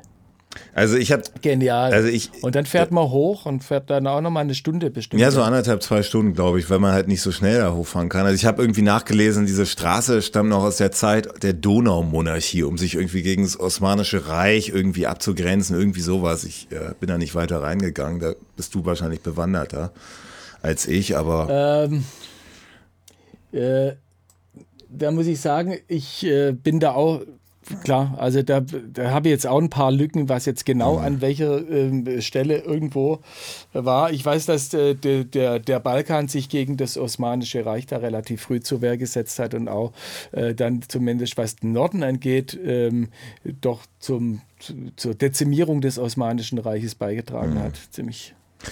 Ja, aber wie, wie, genau das jetzt lief, das, mhm. das äh, und ob da der, der Tu Tulowik-Rede da eine Rolle gespielt hat, das kann ich dir nicht sagen. Aber trotzdem natürlich. Ne, ne, also normalerweise, wir waren ja auch mal oben, normalerweise hört man ja nur so das Bimmeln der Ziegenglocken. Ähm, und, und da gibt es so eine Dokumentation auf Spuren Winnetou, ähm, die, die gibt es auf YouTube auch, äh, wurde mal irgendwie vor ein paar Jahren auf Karl May ausgestrahlt und da äh, also es war schon 15 Jahre alt, dann ist Pierre Brice auch nochmal hochgefahren zum Tulowik-Rede. Und das Erste, was er sagt, als er aus dem Auto aussteigt, ist, oh, das ist so impressionant. das fand ich super genial. Sehr impressionant. Und äh, ja, also wir, also es war natürlich für das, für, für so ein Drehteam ist es natürlich eine absolute Tortur, ne? Weil du musst da ja, ich meine, das ist ja nicht die einzige Szene, die da äh, gedreht worden ist, sondern da wurden ja, also Winnetou 3 und so mit vielen Reitern und so weiter. Da musstest du ja erstmal die ganzen Pferde hochschleppen, die ganzen Busse für die Komparsen. Äh, das war, das ist natürlich eine absolute Tortur gewesen, ne, für das Filmteam, da, da äh, so, so, so eine Filmlocation aufzubauen. Die müssten jeden Tag da nach oben durch über diese, über diese, diese Stra Straße da fahren, ja. Ja, und die ist ja jetzt äh, in neuerer Zeit ja doch schon an einigen Stellen relativ gut auch befestigt. Ähm, also hier mit, mit ähm, so, so Leitplanken, weil man fährt ja doch am Abgrund entlang da hoch und die Leitplanken sehen ja noch relativ neu aus. Ähm, ich schätze mal, dass es die vielleicht äh, zu, äh, in den 1960er Jahren noch nicht unbedingt gegeben hat. Nee, wahrscheinlich nicht. Also nicht nur wahrscheinlich, nee, wird es nicht gegeben haben, ja. Mhm. Aber ja, dann sind wir, was haben wir da gemacht? Wir sind dann so ein bisschen wandern gegangen äh, so um den Berg herum, äh, bei dem da, Drehort, da wo Winnetou gestorben ist und so. Und das war natürlich schon Wahnsinn, wie viel man da so erkennt aus den, aus den einzelnen Winnetou-Filmen, ne? Ja, ähm, extrem. So also wer noch nicht dort war, auf jeden Fall hingehen. Lohnt sich, lohnt sich auf jeden Fall. Ähm, was ich noch sagen wollte, also wir haben damals, ähm, das ist jetzt noch gar nicht so lange her, ähm, ähm, damals noch Angst gehabt vor, ob da noch Granaten irgendwie rumliegen. Minen, vom, ja, ja, Minen. Vom, ja. Minen, Minen, Minen vom Krieg äh, liegen. Deswegen, äh, da gibt es auch noch äh, abgesperrte Teile, wo man wirklich, ja. also wo wir, aber wir sind dann trotzdem rein, weil wir einfach da runter gucken, weil wir wollten uns das einfach Also, also da gibt's ja, waren wir halt ja, vorsichtig. Ja, ich, also ich meine, das, das ist auch nicht, also offiziell sagt man, ist es geräumt worden, aber also so, bei so vielen Minen, die, die im Jugoslawienkrieg da verlegt worden sind, da wurden natürlich nicht, wurde natürlich nicht alles äh, geräumt. Also ist man wahrscheinlich auch nicht mit der, mit der deutschen Gründlichkeit rangegangen, die wir so kennen. Von daher muss man, glaube ich, schon aufpassen. Aber bei so viel äh, Touristen, also ich habe also ich hab da nichts gelesen, dass da mal irgendjemand auf eine Mine äh, getreten ist. Aber äh, natürlich, du, mhm. du sprichst jetzt auch ein bisschen von denen, wenn man da ein bisschen weiter da diese Straßen lang fährt, da gibt es dann so Wälder, die sind komplett abgesperrt mit, äh, mit irgendwelchen Totenkopfzeichen und so. Das ist eigentlich ja, unheimlich ja. eigentlich aus, ja. Ähm, ja. Aber das ist natürlich schon Wahnsinn. Da steht dann auch noch so das nachgebaute Grab Inchuchunas und so weiter. Und also es sieht ja noch genauso aus wie aus den 60ern, ja. Also es ist ja eins zu eins auch von der von der von der von der von der von der ähm, Vegetation und so weiter. Also fast. Ja, nebendran haben sie irgendwie so eine Hütte hingestellt äh, mit bisschen. Die ist bestimmt auch noch von 60ern, oder? ja, ich glaube die. Nein, ja, ja, so als sah die nicht. Ah ja, gut, aber, äh, aber die fällt eigentlich nicht wirklich ins Gewicht, ja. Also es stört einen jetzt ja auch nicht, wenn man jetzt äh, die Berge in, in, in österreichischen Alpen hochklettert und da irgendwie mal eine Berghütte mhm. findet. Also das ist alles noch wirklich sehr natürlich, wenn man da hochgeht, ist wunderschön und oft äh, auch sehr leer. Mhm. Genau. Und dann reitet also, erstmal sieht man äh, den ähm, schwarzen Adler, den ganz jungen Apachenkrieger, der da ähm, vom Winnetou, der Winnetou hat Gold geholt, oben an dem Berg, an dem, an dem Winnetou-Felsen und er übergibt dem schwarzen Adler diesen kleinen äh, Goldbeutel und der schwarze Adler soll den also jetzt äh, dem Inchuchuna bringen, warum auch immer. Mhm. Was der damit machen will, vielleicht äh, sich äh, eine neue Brille kaufen, äh, weil er dann doch schon in die Jahre kommt. Und dann verabschieden die sich noch und der reitet, der, der junge Indianer, der reitet ganz dummerweise in, in, in, in Teil äh, da rein, wo es gar nicht weitergeht. Wenn man jetzt die Kamera umdrehen würde, wird man sehen, scheiße, da, ist, da ist eine Felswand, aber mein Gott. Reitet auch nur in den Berg herum, ne? Ja, genau, und dann reitet er eben auf dieser Ebene und wird von der Ebene ähm, auf der Ebene dann nachher ähm, gefasst. Von, von Center. Obwohl wir ja zuerst sehen noch mal ein bisschen, also Center wird ja eingeführt, indem er äh, Büffel erschießt. Genau. Ähm, okay, also dann ist diese erste Szene vorbei und ja. äh, die nächste Szene ist dann gleich diese Szene, wo die Büffel erschossen werden. Mhm. Also der, der berühmte der American Bison, ja. Ähm, mhm. Ich weiß nicht, wie, wie, wie, wie, wie, hast du mal so einen Bison gesehen? Also ich spreche jetzt von einem American, so einem amerikanischen Büffel. Hast du mal, bist Nein, du mal einen begegnet? Habe ich nicht gesehen.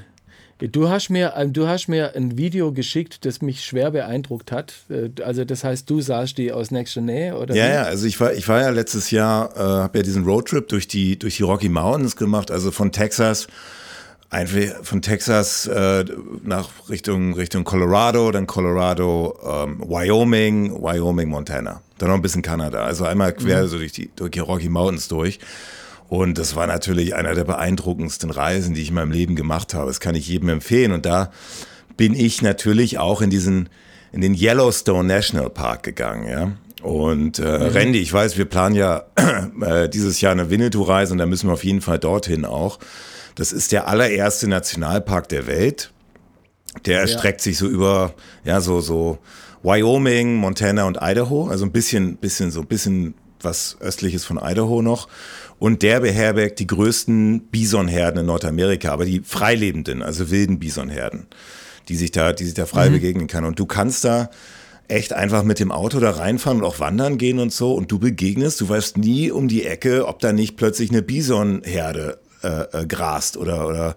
Boah. Und das ist wirklich, diese Bisons, die haben ja so ziemlich so beeindruckende Hörner und so, einen, so, einen, so einen markanten Stoßzahn und sind wahnsinnig groß. Also sie sind wirklich wahnsinnig riesig und man weiß nie, also die sind dumm, die sind wahnsinnig dumm, die müssen ein Gehirn haben wie so eine Fliege. Also wirklich sehr, sehr dumm. Äh, aber du weißt nie, wie die auf dich reagieren. Es gibt Bisons, die sind eben diese Touristen gewohnt äh, und dann gibt's welche, die sehr leicht reizbar sind. Also man sollte jetzt nicht zu nah rangehen und die fotografieren. Es kann sein, dass die dann, da gibt's YouTube-Videos, wo irgendwelche Touris von, von Bisons gejagt werden, dass die dir echt hinterherrennen und dich versuchen mit dem Stoßzahn zu rammen. Äh, da gibt's mhm. auch, gibt's auch ab und zu, also pro Jahr gibt's ein paar Bison-Angriffe auf Touristen. Ich weiß jetzt nicht, ob da schon mal einer gestorben ist, aber die, diese Tiere sind nicht ganz un, ungefährlich. Und mhm.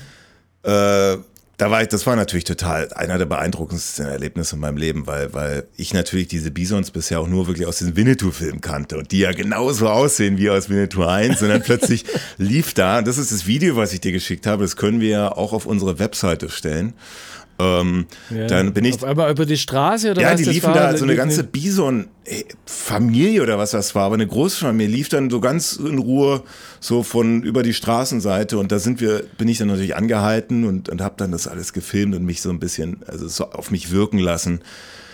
Und hatte natürlich auch ein bisschen Bammel, ich war dann da alleine, ähm, weiß natürlich nie, was die jetzt machen, so, ne, weil die einfach, also ma massive, fällige Giganten sind, kann man sagen, ja. ja. Ähm, und dann habe ich mich halt angefangen, auch ein bisschen mit der Geschichte äh, zu, zu, zu befassen, weil ähm, ich weiß nicht, was hast du denn da ein bisschen? Also es gab, also diese Bisons, die waren ja, waren, waren ja kurz vorm Aussterben, ja. Äh, die Bisons, die, ähm, also es gab Es geht, es geht um die Zeit nach 1865, äh, also nach dem, nach, nach dem Bürgerkrieg. Mhm.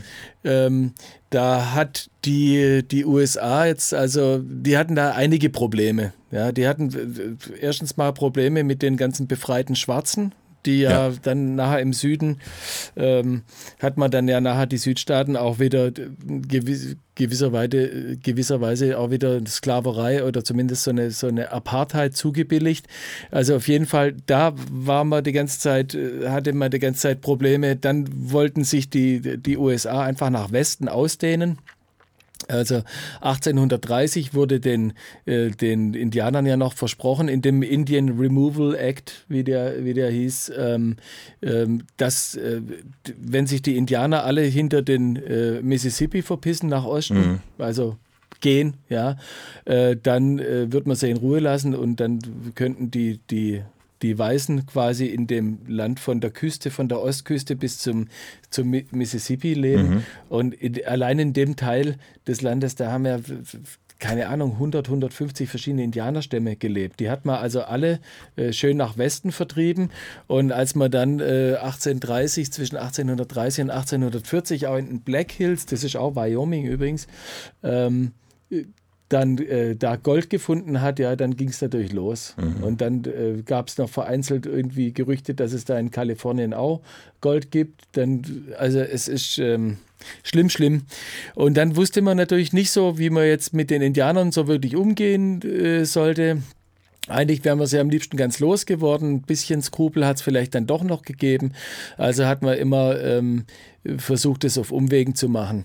Und dann gab es einfach so ein äh, ähm, Offizier, der ähm, verantwortlich für dann nachher die Büffelausrottung war, der hat. Ähm, hat man das gemacht, um den Indianern die Lebensgrundlage zu nehmen? Man hat das gemacht, um den Indianern ja. die Lebensgrundlage zu entziehen. Und das war der Andrew Johnson, der das, ja. ähm, ich weiß jetzt nicht mehr, also das war der, der war ja, Andrew Johnson war ja Präsident von, also nach dem äh, Bürgerkrieg 65 bis 69 äh, war der, äh, ja. war der das. Und in dieser Zeit fiel der Entschluss, dass man die die Indianer, ja, ja. dass man die, die, die, die müssen weg, die, denen muss man die Lebensgrundlage entziehen.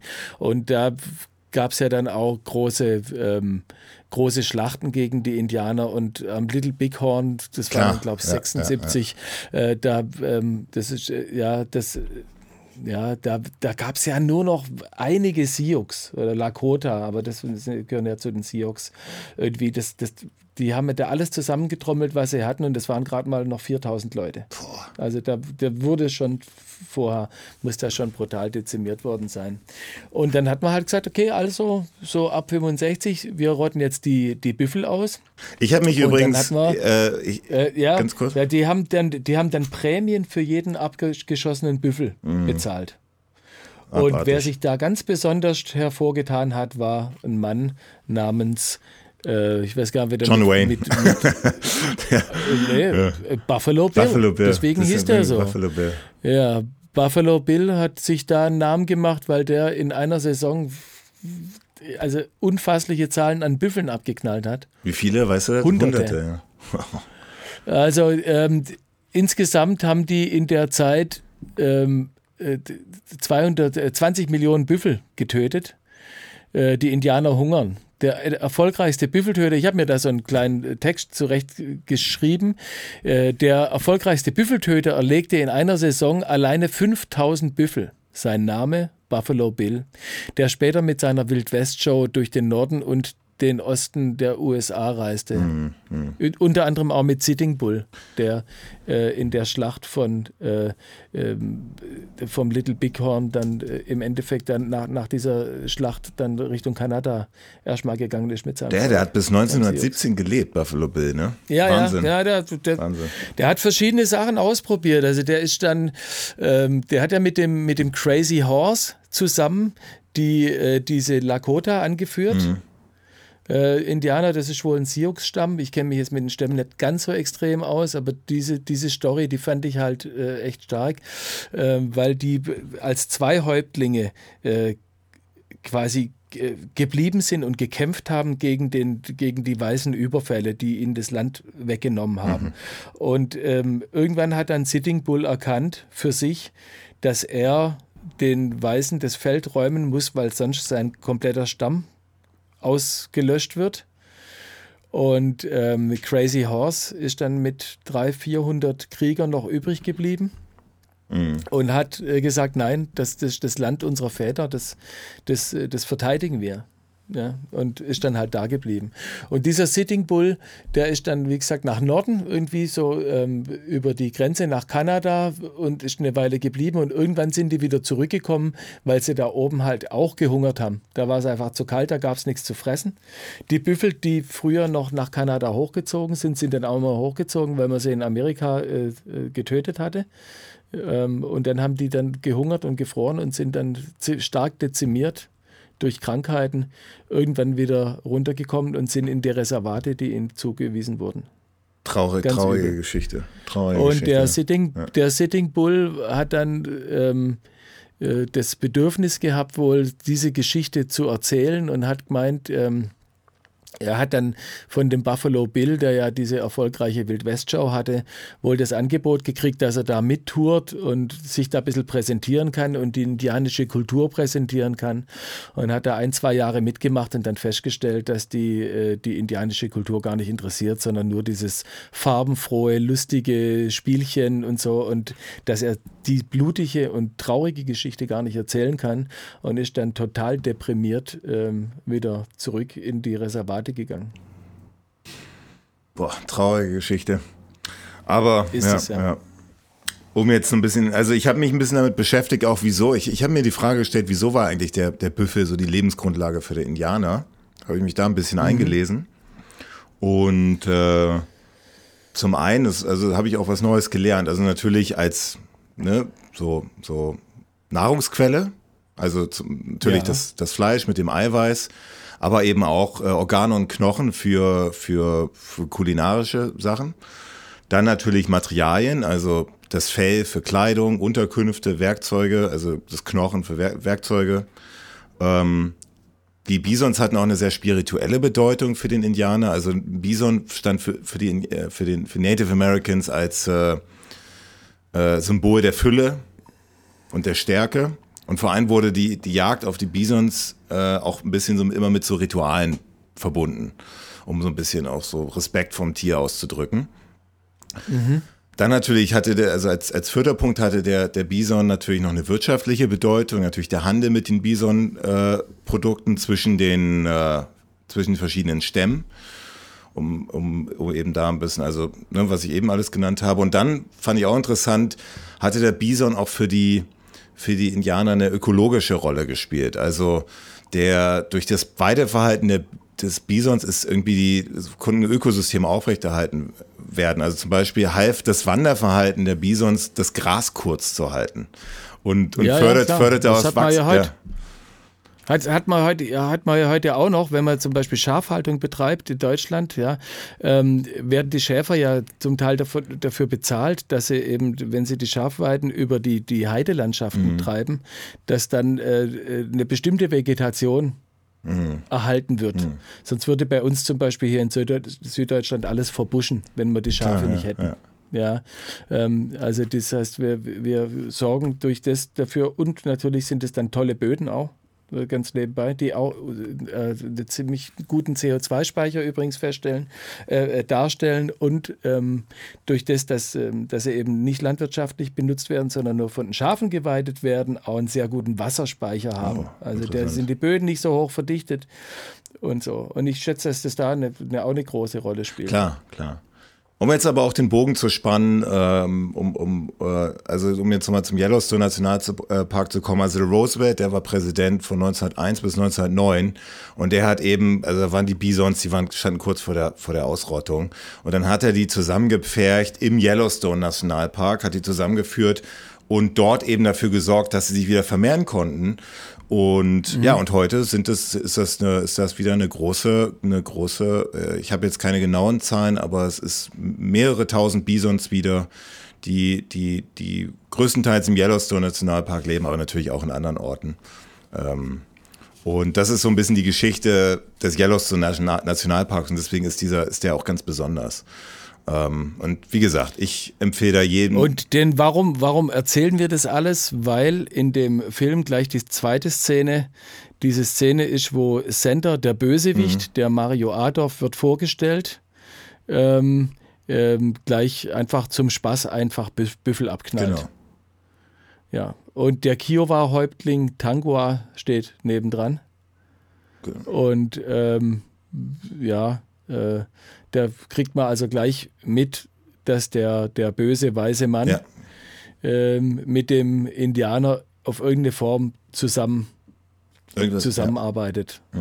Und ja. wahrscheinlich nichts Gutes im Schilde führen durch die. Durch die wahrscheinlich, wahrscheinlich auch nichts nicht, Gutes ja. im Schilde führt. Ja, und dann werden sie, dann treffen sie den, den schwarzen Adler und nehmen ihm dann das Gold ab und äh, ja, töten ihn dann. Also einer dieser, dieser Mitstreiter von Center. Genau, also die Center, Center, Center und seine, ähm, seine Spießgesellen sind fertig mit dem, mit dem Büffel umbringen und ähm, ähm, ich, also es kommt in dem Film nicht raus, ob das mit Absicht ist, dass die dem, dem schwarzen Adler auflauern, aber irgendwie sehen sie halt einen Indianer anreiten, verstecken sich. Dieser junge Indianer kommt her, die ähm, äh, genau holen den vom Pferd und äh, versuchen ihm abzupressen, wo das Gold der Apachen versteckt ist. Und dummerweise ermorden sie ihn dabei. Das war gar nicht. Geplant. Ist dir da auch aufgefallen, dieser, der hatte, der, der Zente hatte so einen Mexikaner in seiner, äh, äh in seinen, in seinen Reihen.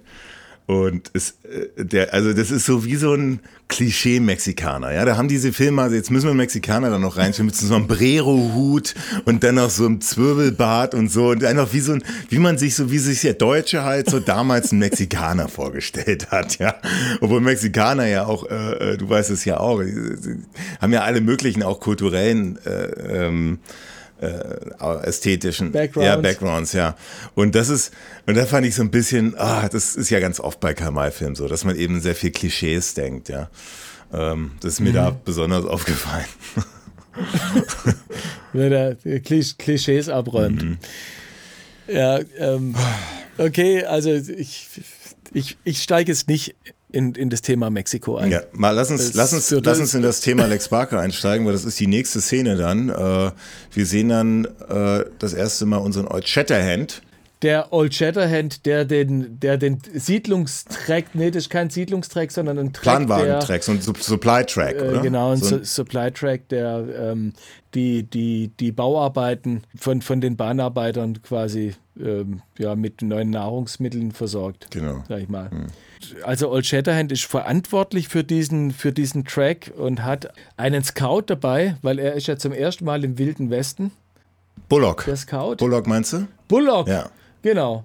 Auf jeden Fall kann das Ganze nicht natürlich nicht ganz stimmen. Also dieser Film, der, der spielt, habe ich vorher schon gesagt, also 1862 oder 1863 und da wurde einfach mit dem Bahnbau noch gar nicht begonnen mhm. in, in, dem, in, in der Richtung, sondern wenn man sich an das Buch hält, und hier ist halt das Buch äh, doch anders. Ja. Im Buch ist ja der Old Shatterhand kein, äh, keiner, also da wird die, die, die Bahnlinie noch gar nicht gebaut, sondern er ist Prospektor und Vermesser, Landvermesser. Also ja. er soll quasi gucken, äh, also hier soll eine, eine Trasse irgendwo hingebaut werden, durch welches Land. Die machen quasi Höhenmessungen, damit die, ja, damit die, die Züge nicht irgendwie an, an Bergen stehen bleiben, versuchen einfach die beste Strecke zu vermessen. Und äh, das Ganze findet, äh, findet statt ähm, in New Mexico. Also ich könnte euch über die, äh, Geschichte der Eisenbahn in den USA da echt Bände erzählen. Ähm, was auch ganz klasse ist, weil man, da hat man sehr exakte Zahlen. Mhm. Weißt, also in welchem Jahr wurde welcher Streckenabschnitt wo fertiggestellt und so und welche Bahngesellschaft hat das gemacht. Und dadurch kann man eigentlich dem Karl May seine Bücher relativ gut datieren, mhm. finde mhm. ich. Einfach durch, durch, durch so ein paar Anhaltspunkte, weil du hast ja sonst nichts. Mhm. Ja? Ähm, er, er, er, schreibt ja nicht, und am 13.07. Äh, irgendwie 1863 äh, hat, sagt Inchuchuna zu mir, hey, äh, willst du mit uns frühstücken? Mhm. Ist ja nicht. Gibt's ja nicht. Ganz Vollmond, Vollmonde, ja. Nach drei Vollmonden. Ja, ja, genau. Also man muss, ähm, Genau, das ist, ja eine, eine, das ist ja auch eine Fiktion, das wissen wir ja, ja jetzt mittlerweile. Das, ähm, aber Genau, also die haben damals äh, eine, ähm, nach 1865, weil während dem Bürgerkrieg war eigentlich das unmöglich, eine Eisenbahn zu bauen. Äh, ich meine, äh, da war im Endeffekt nur der Nord, Osten der Vereinigten Staaten, also äh, das, was man als New England States bezeichnet, ja, da oben Maine, Maryland und, und mhm. äh, um New York rum und so, das war eigentlich überhaupt ähm, und, und vielleicht noch Chicago, ja, also so südlich von den Seen, so ein bisschen äh, in der Lage, überhaupt äh, Stahl herzustellen. Mhm weißt du, Stahlhütten, äh, überhaupt äh, Eisenbahnschienen, überhaupt Loks zu bauen, überhaupt das, das, ganze Zeug herzustellen, was du brauchst, um, um irgendwie so ein, so, ein, so ein Projekt wie eine Eisenbahn voranzutreiben. Mhm. Also am Anfang hat, haben die USA, wenn ich es richtig weiß, 60, 65 Lokomotiven aus England importiert. Also man stelle sich einfach mal die Dampfschiffe der damaligen Zeit vor, die jetzt da eine Lok mhm. eine Lok irgendwie an Bord äh, schaffen müssen und, äh, und, äh, und, und, und dann auch wieder ausladen und so. Mein Gott. Also das sind schon, weißt du, heutzutage, äh, heutzutage wahrscheinlich kein so ein Riesending. Aber, aber damals, also ich stelle mir das wahnsinnig schwierig vor, bis die USA überhaupt in der Lage waren, selber Lokomotiven herzustellen. Das ging dann relativ schnell dann irgendwann. Das sind zum, zum größten ähm, Hersteller von, von, von Lokomotiven geworden irgendwann.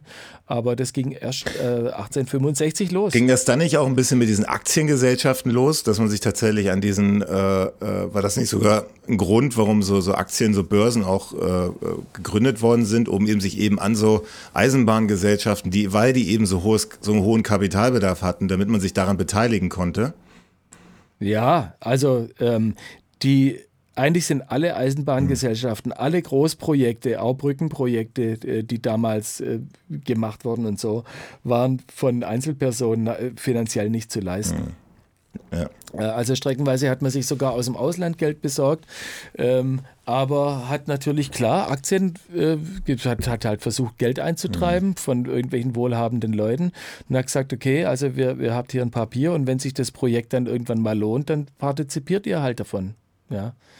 Ähm, Spannend, ja. Genau. Und irgendwann wurden das dann äh, die Big Four, die dann nachher, das waren quasi vier, vier einzelne Gesellschaften, die von, von, von Unternehmern geführt wurden, die dann sich im Endeffekt alle Eisenbahn-Companies äh, irgendwie einverleibt haben. Die wurden nachher alle abhängig von, von den vier Großen. Mhm.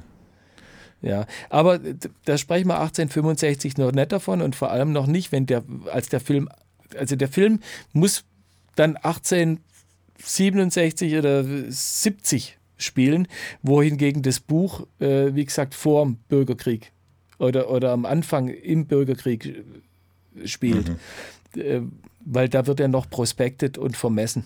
Mhm. Und im Film äh, sind die ja schon bei den Bauarbeiten.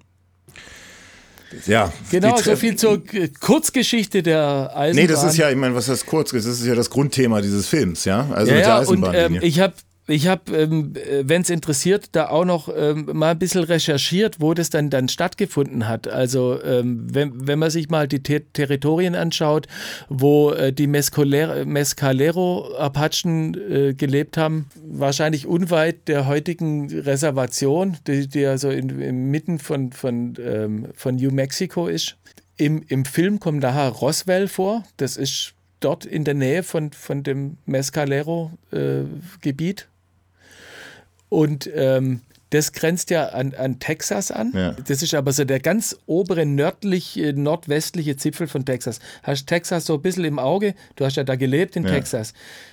Ja, da geht es ja nach Oklahoma, macht es ja noch nach oben noch so, ein, so, ein, so, so eine Ecke in, in das Oklahoma rein. Mhm. Ja, und die haben also von Kansas durch Oklahoma, den Norden von, ähm, von, von Texas bis New Mexico, bis an den Pecos River, haben die gebaut. Hm. Von Kansas City aus. Das war die eine Eisenbahnstrecke. Und die andere Eisenbahnstrecke, die ging quasi von Los Angeles irgendwie durch äh, das heutige Arizona durch und getroffen haben die sich dann so bei El Paso ungefähr. Hm. Diese beiden Eisenbahnstrecken. Und die wurden festgestellt 1877, mhm. wurden die fertiggestellt. Also nur damit man mal so weiß, die haben da schon eine ganze Weile dran gestrickt, ja. Ja, und äh, dann haben wir ja die erste Begegnung zwischen Old Shatterhand und Sam Hawkins. Ich finde grandios gespielt von Ralf Wolter, oder? Also ich genau. finde, der spielt das. Und diese zwei Begleiter, diese zwei Begleiter, die er dann dabei hat, wie heißen sie? Chris, Chris Stone und Will ja. Parker. ich finde, genau.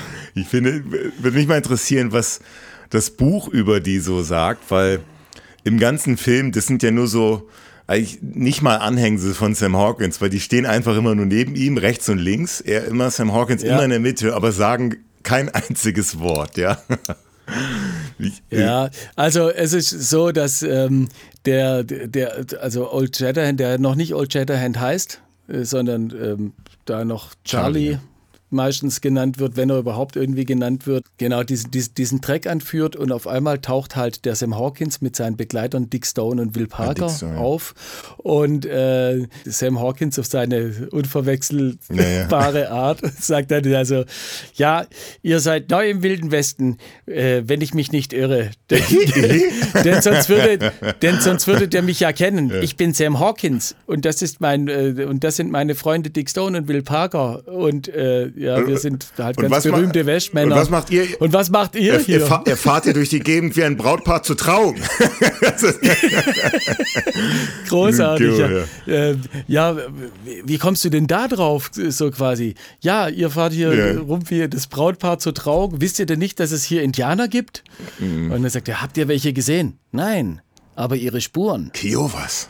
ja, ja. Es, es sind Kiowas. genau.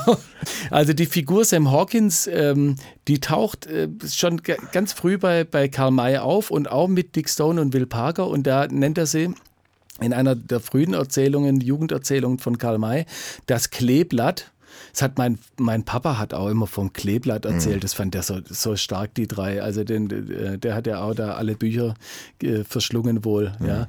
Und ähm, in, in Winnetou 1 und dann auch in 3, äh, Winnetou Teil 3 tauchen die alle äh, zusammen auf. Mhm. Ähm, ja.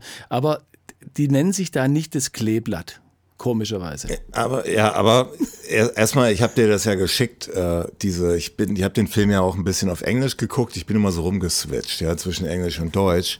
Und da ist mir mal aufgefallen, wie räudig die, die englische Synchronisation ist. Also so, teilweise wurden da Stellen komplett ausgelassen, dann wurde wieder aufs, aufs, aufs Deutsche einfach, also es gibt ja keine mhm. Original-Synchro. Also weil man hat, ähm, haben wir leicht, haben wir mal so angerissen beim Silbersee. Es, war ein internationaler Cast, ja. Also wir hatten viele Jugoslawen, wir hatten Deutsche, dann hatten wir Amerikaner, wir hatten Franzosen, den kennen Franzosen. wir alle, ja genau. Und die konnten ja. Einen Franzosen. Und damals. Einen Franzosen. Ja, aber damals war das ja nicht so wie heute, dass man so Englisch sprach. Das war mehr so, wenn du, wenn du so international gearbeitet hast, was weniger Leute gemacht haben als heute natürlich, dann konntest du so ein bisschen Englisch. Aber das war nicht so gang und gäbe wie heute. Und deswegen haben. Ja, und es hätte wahrscheinlich auch nicht gereicht, um jetzt einen Film, natürlich einen nicht. Film zu realisieren. Und, ja. und, und ich habe da mal versucht, ein bisschen zu recherchieren, rauszufinden, wie das war und das ganz schwer, da Informationen zu bekommen. Aber was ich rausgefunden habe, dass sich tatsächlich alle Schauspieler selbst nachsynchronisiert haben. Also im Studio. Selbst die, wo du so denkst, das ist jetzt so live gedreht worden, die haben sich im Studio nochmal nachsynchronisiert. Also dass ja, das, ganz das, selten die Originaltonspur ja. genommen worden ist. Ich, ich meine ganz oft Originaltonspur zu hören. Ich habe aber Informationen äh, äh, gefunden, da heißt es selbst. Wo hörst du Originaltonspur? Das hörst du, du hörst ja immer ziemlich deutlich, wenn was im Studio nachsynchronisiert wird, oder was original ist, weil der Ton, da wird ja, da werden Tonhöhen und so weiter abgeschnitten, werden ein paar Geräusche da raus und so weiter. Mhm. Und mhm. in dieser Synchronisation, gerade an dieser Szene, merkst du das besonders, weil ich weiß nicht, ich glaube, Lex Barker synchronisiert sich da selber. Du merkst aber richtig, dass der, der Wind, also diese, dieses Rauschen des Windes plötzlich weg ist, während er redet. Und das hört sich total, ja. also es hört sich total, die, die Räumlichkeit ist total weggenommen worden. Aber vielleicht haben die einfach verschiedene Tonspuren genommen, das könnte ich mir vorstellen. Also das ja. ist ja auch ähm, ähm, 1960, 62, 63 hast ja. du gesagt gedreht. Heutzutage macht man ja Sounddesign. Mhm. Also wir haben, ähm, wenn du mal in einem Sounddesign Tonstudio warst, die, die sich wirklich darauf spezialisieren, auf, auf Synchronisation und Nachvertonung, die, das sind zig Spuren. Das ist echt extrem. Und äh, seitdem das mit dem Surround Sound im Kino angefangen hat, sind es noch viel, viel mehr Spuren. Äh, Damals waren das nicht so viele. Ne? Da nimmt ja. man sich aus, aus zahllosen Bibliotheken irgendwelche, äh, irgendwelche Sounds, die man dann von ja. links hinten nach rechts vorne fahren lässt und äh, was weiß ich so Sachen. Und dann hat man halt äh, noch die, die Synchronspuren dann auf Französisch, auf Italienisch, auf Deutsch, auf, auf Thailändisch. Unfasslich. Mhm. Mein, mein Mann, der fragt mich ja immer, ob es den auch auf Thailändisch gibt, den Film. Gibt tatsächlich auch Filme auf Thailändisch, die mhm. synchronisiert wurden. Aber der ganze, der ganze andere Soundteppich, der bleibt immer gleich bei modernen Filmen. Und das war zu der Zeit einfach noch nicht möglich. Da hat man einfach noch nicht, äh, da hat man mit Band, äh, wenn man da eine 8-Spur hatte oder eine 16-Spur, da waren wir schon äh, King Cass sozusagen, ja. Muss, muss man schon sehen. Und in der Szene, von der wir gerade reden. Das ist wahrscheinlich nur zwei oder drei. Also ich glaube, also da haben die ziemlich sicher gar keinen Originalton. Wenn, wenn überhaupt, dann von ganz der Ferne. Weil sonst würden ja hier die ganze Zeit permanent diese Mikrofonfuzis da rumhängen. Ja, aber du ja. hörst da schon, sind, du hörst schon Du hörst, wenn die englische Synchronisation, da, da, da, da plötzlich hört sich das ganz äh, isoliert alles an. Also viel isolierter mhm. als bei der deutschen. Also bei der deutschen Tonspur, da wurden schon viele Hintergrundgeräusche, da hörst du so Vögel im Hintergrund, ein bisschen das Rauschen des Windes und so. Das ist in der englischen größtenteils weg. Deswegen wirkt das alles total, ja, isoliert. Das, das ist, glaube ich, das beste Wort. Ähm also ich, ich habe mir das schon, schon notiert, dass ich da nochmal schaue, wie, ja. äh, wie das in, in den Studios ge gemacht wurde, mit, mit welchen Bandmaschinen die damals gearbeitet haben die man ja auch synchronisieren musste zum Film. Das ist, war ja damals mit den Timecodes ganz schön schwierig. Heutzutage ist das äh, natürlich auch überhaupt kein Ja, aber, aber auch während Ding, der Dreharbeiten. Also guck mal, wenn du jetzt jemand hast, der spricht, äh, da habe ich gelesen, da hat man sich so Handzeichen, da stand dann so der Regie-Assi, also Regieassistent, der stand dann so hinter der Kamera oder so, dass der Schauspieler genau auf diesen Regieassi gucken konnte. Der Regieassi hat ihm so Handzeichen gegeben, wenn sein Gesprächspartner, also wenn jetzt Lex Barker mit Pierre Brice gesprochen hat, dass Lex Barker wusste, wann ist Pierre Brice mit seinem Französisch fertig, dass er antworten kann. Und das muss ja. wahnsinnig kompliziert alles gewesen sein, ja. ja, ja. Ähm, da hat er sich so Handzeichen gegeben, jetzt, okay, jetzt sprichst du. Und deswegen wirkt wahrscheinlich, wirkt die eine oder andere Szene im Karl-May-Film nicht so ganz so flüssig vielleicht und dann sagt man so ein bisschen holprig, bisschen holprig ja. und äh, ich habe es nicht mehr gefunden. Bei YouTube gab es das mal vor fünf Jahren. Da gab es mal einen Originalausschnitt, wie es gedreht worden ist, also mit den verschiedenen Sprachen. Das war äh, bei Hand erster Teil, wo äh, äh, da, da, wo irgendwie da gab es vier verschiedene Sprachen in einer Szene und da hast du mal, da merkst du mal, also es war genau Französisch, einmal ich glaube Jugoslawisch, Englisch und Deutsch.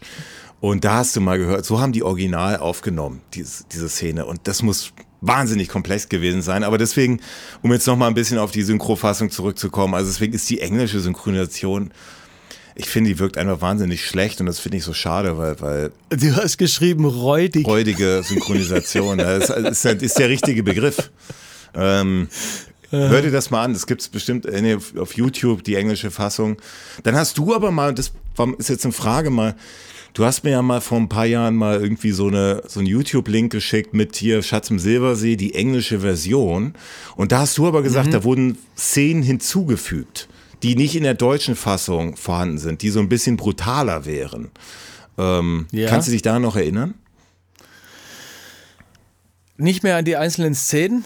Aber ja, klar, ich meine, man hat, man hat ja endlos viele Szenen abgedreht und nicht alle dann in die jeweilige Fassung mit reingenommen. Mhm. Das gibt es ja öfters, dass man mal eine verkürzte Fassung hat, ja. Also dann gibt es einen Director's Cut ja öfters bei Filmen, äh, dann gibt es so und so einen Cut nochmal. Klar. Aber, aber also, ich glaube, hier hat man die Und vor allem, ja. wenn du auch eine Musik hast, die, die nicht aufs Bild komponiert ist, ähm, da ist es natürlich dann auch einfacher zu realisieren, mhm. ja. Aber ich, also ich, also was wir, ich glaube, was wir so festhalten können, eben, dass es wahnsinnig viele verschiedene Synchronfassungen gibt für den Film und auch und auch Filmfassungen. Ja. Und äh, und das ist eben besonders aufgefallen. Also ich glaube schon die deutsche Variante, die ist schon natürlich, die ist natürlich schon die beste. Wobei die deutschen Synchronisationen so und so ja als sehr gut verschrien sind, Äh, ja. wenn man so, so sagen kann. Also die sind, sind bekanntermaßen äh, sehr gut. Ja, ja, klar. Also in vielen anderen Ländern, auch gerade in Osteuropa, wo Winnetou ja auch, äh, ich meine, Winnetou ist in Amerika, wie gesagt, kennt den hier so gut wie keiner, die Filme. Äh, selbst in Frankreich ist das jetzt auch nicht so bekannt, aber so in Osteuropa, so Tschechien, Polen und so weiter, äh, da hat jeder, ist jeder wie wir auch mit Winnetou auch aufgewachsen. Und, äh, und da hat man, da gibt's auch eine, eine Synchronisationsfassung, aber ganz oft auch einfach mit Untertiteln, also die deutsche Variante mit Untertiteln. Ähm, aber ja. So wie in Netherlands. Ich habe den, den, den Film äh, ja von, äh, aus, aus Niederlanden, eine, eine Fassung, und da ist da hast du und immer dieses Niederländisch, das, da lachst dich tot. Okay. Aber egal. Die, die Fassung ist deutsch, von daher ist egal. Ja, dann lass uns mal, Also lass uns mal, dann lass uns doch mal direkt in den Planwagenüberfall, finde ich äh, meiner Meinung nach einer der Highlights des Films äh, übergehen. Ähm, Ja. wo wir ja irgendwie alles drin haben, ne? Wir haben Stunts. Ja, also es, es ist genau. quasi es, nahtlos ähm, erzählt der Sam Hawkins gerade noch, ja, ähm, hier sind Indianer in der Nähe, äh, ich habe die Spuren gesehen, es sind Kiowas, wie er das an den Spuren erkennen konnte, äh, lässt er im Dunkeln, aber äh, auf jeden Fall sind's die und zack kommt der Schwenk, das heißt ein neues Bild und äh, man sieht hinter Büschen schon die Kiowas da anschleichen und den, äh, den, äh, den Treck da beobachten. Also ähm, genau. Und der Treck, der, der geht ja durch dieses geile Tal da unten durch, äh, durch so einen so Feldweg. Äh, Ja, ich habe da, lass mich mal kurz da über diese, wo das genau ist. Äh, äh, Ja. äh, da waren wir tatsächlich nicht. Also ursprünglich sollte das bei Ri- Rijeka, Rijeka sprechen. Ja, spreche, ja, okay, Rijeka, okay, danke. Ähm, da waren wir auch nicht. Ri- Rijeka, Rijeka liegt, äh, das liegt ein bisschen so, so nördlich von Sadar, ne? Äh, Ja, da kommt Deutlich die, nördlich, ja. diese, diese, diese, ähm, diese Halbinsel ähm, Pula. Istrien ist Ja. es. Ja, Genau. Pula, Rovin, äh, also von, das geht bei Koper los. Koper ist noch in Slowenien und dann äh, fängt, fängt Kroatien an und dann kommt dieses, äh, die, die, diese Halbinsel Rovin, Pula äh, unten und da, wo die, diese Halbinsel quasi wieder ans Land dran geht, da ist Rijeka. Ja. Und da sollte das ursprünglich gedreht werden. Also es war genau, das, also man hat überlegt, das passt ja auch, sollte genau da gedreht werden, wo Butlers Farm stand, weil man da natürlich viele, viele Reiterszenen, lange Strecken brauchte, gerade Strecken vor allem für die Kamerafahrten. Ähm, das Problem war nur, dass ja jetzt gerade durch den Schatz im Silbersee, dass man da so eine kleine Westernwelle halt losgetreten hat, ja, weil da sind natürlich alle Filme mal und gedacht, oh, Western, mit denen kann man Geld machen.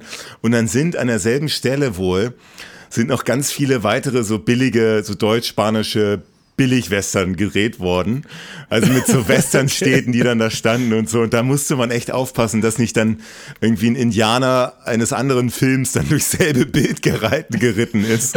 vielleicht durch die, vielleicht sogar noch ein fremder Stamm, weil man da so viel gedreht hat an Western. Ah, Junge.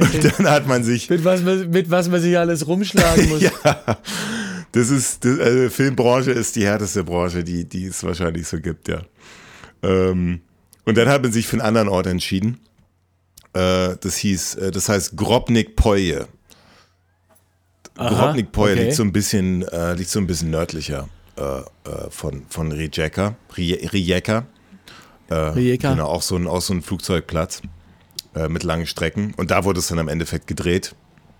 Ähm, ja, also was ich, Also ich war da, so die ganze Küste runter war ich äh, schon, schon, mehr, schon mehrfach, Mhm. ähm, aber äh, im Hinterland eigentlich kaum. ja, um zu dahin zu, um dahin Deswegen zu kann ich da sagen, nichts dazu sagen. ja, um dahin zu kommen, da muss man da wirklich hin. Das, äh, da gibt's aber auch so ein paar, so ein paar Kamal, so ein paar Kamal-Ultras, die, die haben diese, diesen Drehort auch ausfindig gemacht. Ähm, würde, würde ich auch gerne mal hingehen. Ja, da wurde das gedreht und äh, war natürlich ein Riesenaufwand äh, mit den ganzen ähm, Planwagen und so weiter. Und die wurden teilweise, also wenn du diese Nahaufnahmen siehst, also zum Beispiel Bullock, Lex Barker, also Bullock, O'Chatterton und Sam Hawkins aneinander äh, so nebeneinander liegen. Ähm, ja. das, das war einfach nur, da, die hat man so auf so ein, so ein aufs Hinterteil von so einem LKW gesetzt, ja, was so ein bisschen dann aussah wie halt so ein Planwagen. äh, und dann hat man diesen LKW wohl mit so, hat man so die Räder so manipuliert, dass da so kleine Ruckelbewegungen entstanden. Und dann die Kamera davor äh, oder dahinter und dann sah das halt so aus, als ob sie auf, ne, auf dem hinteren Teil eines, eines Planwagens liegen. Ähm, und unser, und unser Erwin Lange, danke nochmal an Zuhörer, ähm, der uns darauf aufmerksam gemacht hat, dass wir da ein paar Namen durcheinander gebracht haben, Erwin Lange und, und Kalinke und so. Also Erwin Lange war in, in, war der Mann für Pyro, Feuer, Explosion und so weiter und der war natürlich da gefordert. Da sehen wir natürlich eine Menge äh, Planwagen, die in die Luft, in die Luft gehen, brennende Planwagen. Ja. Das ist schon sehr anspruchsvoll, solche, solche Massenszenen da zu machen, wenn da noch äh, äh andere Feuer im Spiel ist, andere Elemente, im Spiel genau. Ähm, mhm. Ja.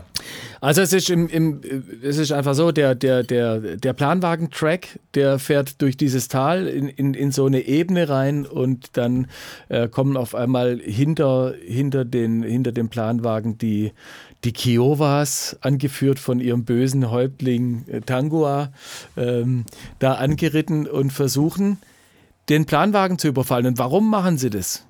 Weil der Center ihnen gesagt hat, auf diesen Planwagen gibt es Sachen für euch zu holen. Da gibt es Munition, da gibt es Gewehre. Ähm, und der, die, die Kiowas haben mit dem Center ja einen Deal irgendwie mhm. gemacht. Ja? Die, ähm, die lassen den Center gewähren und dafür, dafür kriegen sie vor allem Schnaps, also ja. ja. Alkohol. Feuerwasser. Alkohol und Waffen. Feuerwasser, ja. Feuerwassen, äh, Waffen und Feuerwasser. Ja, genau. genau. Und, äh, und da sagt der Sender, ist ganz einfach, ihr müsst einfach nur den Track überfallen. Das machen sie dann und äh, dummerweise ist halt Old Shatterhand mit auf dem Track und dann ist es nicht so einfach, den zu überfallen. Ah, und vor allem, also ich finde schon, also, also bei der Szene, die ja generell finde ich also sehr, sehr, sehr wahnsinnig actionreich ist, aber auch die Musik wieder von Martin Böttcher, also diese, diese, diese Indianer-Angriffsmusik, ich finde das irgendwie grandios. Zieht sich ja auch durch. Ne? Ja, über die Musik haben wir ja im Schatz im Silbersee schon einiges gesprochen. Da kann man eigentlich, die haben nahezu dieselben Musiken da verwendet in dem Film. Also die haben ganz wenige, also, also es klingt natürlich alles ähnlich, weil der Stil der ähnlich ist, aber die einzigen Sounds, die der äh, Martin Böttcher, also korrigiere mich, ne, aber äh, selbst die Saloon-Musik, über die wir später noch lachen werden. Das, das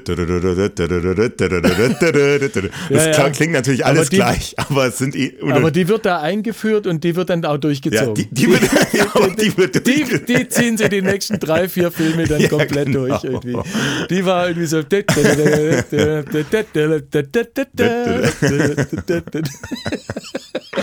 Also Musik, zu der man damals so getanzt hat. Alter ist einfach. Es ist die Hölle. Wahnsinn, wahnsinnig genial. Aber wie findest du so insgesamt? Wie, wie ist denn so der Eindruck dieser, dieser Action-Sequenz? Ich meine, die ist ja auch, wie lange wie lang ist die so ungefähr? Die ist so lang. Sieben Minuten. Ähm, ja. Also ich finde, die ist gut erzählt. Mhm.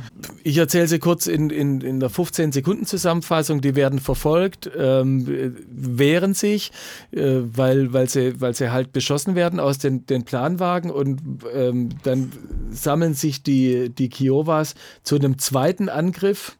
Ähm, und in dem zweiten Angriff verwenden sie dann brennende Pfeile, schießen diese brennenden Pfeile in die Planwagen und hoffen natürlich, dass sie äh, dann äh, damit die Planwagen zum Stehen, äh, zum Stehen kommen äh, zum, zum, ja. zum Stehen kriegen. Und äh, jetzt kommt dem Old Shatterhand halt der Gedanke, ja, äh, ich mache das über eine große Explosion und ähm, das ist auch ein ziemlich geiler Stunt eigentlich, ja, wie er von dem einen Planwagen auf den brennenden Planwagen äh, rüber. Ja, ja. Rüber da musst hüpft. du reiten können. Es, äh, ist auch wirklich Lex Barker, der auf dieses Pferd dann springt. Also da musst du schon. Ja. Und ja. genau. Also der geht auf den, den Planwagen wo das Dynamit drauf ist, legt eine Lunte, zündet das Dynamit an und sagt zu dem Planwagenführer, zu dem Kutscher, so, auf die Pferde, ja. nur das. Und dann cutten sie mit dem Messer irgendwie, wie sie das auch immer machen, die, das Gespann ja, ja. ab und springen von dem Planwagen vorne auf diese, auf diese beiden Pferde und zwar gleichzeitig. Und das ist echt ein geiler ja, Stunt. super. Also das muss man, das muss man schon sagen. Das ist ziemlich geil gemacht. Also Lex Barker konnte definitiv reiten, nee, sonst könnte er sowas nicht machen. Ja. Also diese Szene also generell, also ich weiß nicht, ob das aufgefallen ist, da sind auch viele Filmfehler da vorhanden, ne? das passiert zwangsläufig bei, bei solchen Szenen. Ähm, also jetzt so eine, ich habe jetzt keinen Filmfehler gefunden wie beim Schatz im Silbersee, wo dann plötzlich der Regie, äh, der, der Regieassistent plötzlich mit einem weißen Hemd im Bild steht. Äh, aber, aber, aber bei der Szene, wenn man mal drauf achtet, also mal ist der Himmel bedeckt, mal ist, mal scheint die Sonne, blauen Himmel, viele so Unterschiede. Das haben sie, das sieht man schon deutlich, wenn man drauf achtet, ja. Aber aber insgesamt, ich finde Ralf Wolter wieder, ich finde grandios, wie der da wieder spielt, vor allem wie die da alle zu dritt dann hinten auf, auf, dem, auf dem Planwagen da liegen und dann der, ja. und er dann sich diese Dynamik mit zwischen ihm und Bullock, wo du schon so merkst, dieser Bullock, irgendwie ja. ist der ein bisschen, irgendwie ist der nicht ganz koscher, der Typ so, ne? Obwohl dann. Der, der Bullock ist nicht koscher, das hat, das merkt der Sam Hawkins sofort, er hat ja, ein gutes Näschen, Stimmt. wenn ich mich nicht Stimmt, irre. Ja. Und äh, ähm, der, ähm, als der Old Shatterhand ähm, den, den, den Planwagen wechseln will oder sein, sein, sein Plan da sagt so, dass er äh, den in die Luft jagen will, da will der Bullock ihn dran hindern und reißt das Gewehr rum und will den, äh, den äh, Old Shatterhand erschießen und äh, der, der Sam Hawkins macht das auf seine drollige Art und Weise. Okay. und sagt, nein, nein, nein, mein Lieber. So ja. Art, ja. wollen, wollen, Sie das, wollen Sie das eure Skypes mit Essig und Öl zum Frühstück verspeisen? Ja, wo er dann da plötzlich. Ey, das ist wirklich Wahnsinn. Ja gut, und dann und fliegt der Planwagen in die Luft Blick, und ja, mit ihm einige Indianer, also da sterben äh, einige Indianer und der, die eine Attrappe haben sie sich nicht nehmen lassen, dass sie aus dem Planwagen, der in die Luft fliegt, so, ein, so eine, so eine, so eine, Stoff, ja, so eine Stoffpuppe 10 Meter. Nein, das habe ich mir auch, das habe ich Bild mit, fliegen oh, lassen. Das ist mir auch aufgefallen. Ich habe es noch nicht aufgeschrieben hier, um was zu sprechen. Du hast recht, da ist so eine, so eine Puppe, ne, die dann so rausfliegt. Ja, ja, also, aber man sieht so deutlich, dass das halt kein Mensch ist. Es, es soll halt grausam aussehen und da stirbt, da stirbt jetzt ein Indianer. Ja, aber es ist so deutlich, dass das einfach nur so eine, so eine Strohpuppe ja. fliegt halt durch die Luft, mein Gott. Und ähm, ja, und dann wird sofort, ähm, dann wird sofort ähm, äh, unser unser, unser Brite eingeführt. Ja, dann kommt Direkt, dann der mit. hört nämlich die Explosion. dann, kommen wir, dann kommen wir mit, äh, ich habe ich, ich hab gerade die Szene wieder gesehen mit der Puppe. Ja, das ist vor allem so eine, also es sieht so wie eine selbst gehäkelte Puppe sieht das aus. So eine ganz schwarze und so viel so. Oh Gott, oh Gott. Also es ist eigentlich schon echt, eigentlich ist das schlecht gemacht, ja. Ja, das hätte man, also das ist der erste Hawkins, äh, absolut. Ka Castlepool. Äh, nicht der Hawkins, ja. das ist der Castlepool. Genau. Also dann lieber weglassen weglassen. Der erste? Castlepool ist die. Dann lieber ja, weglassen. den hätte man hätt, äh, dann lieber weglassen, ja. Also das, das ist alles gut gemacht und das ist äh, ziemlich räudig. Aber es zeigt mir ja durchaus, dass du doch ein geschultes Auge hast, trotz deiner räudigen VHS-Fassung solche Details noch erkennst. also bei sowas siehst du natürlich, das ist natürlich der Nachteil bei diesen 4K-Versionen. Da siehst du natürlich so Filmfehler wie diesen Bus auch im Hintergrund, wenn du dich erinnerst. Mhm. Äh, die mhm. siehst du natürlich viel deutlicher dann. Bei so, bei so VHS-Fassungen, da, da, da übersieht man natürlich solche Dinger schnell, ja. Mit so. Ja. Oh ja. Ja, treiben wir das Ding mal schnell durch. Auf jeden Fall, die, die Kiowas flüchten dann.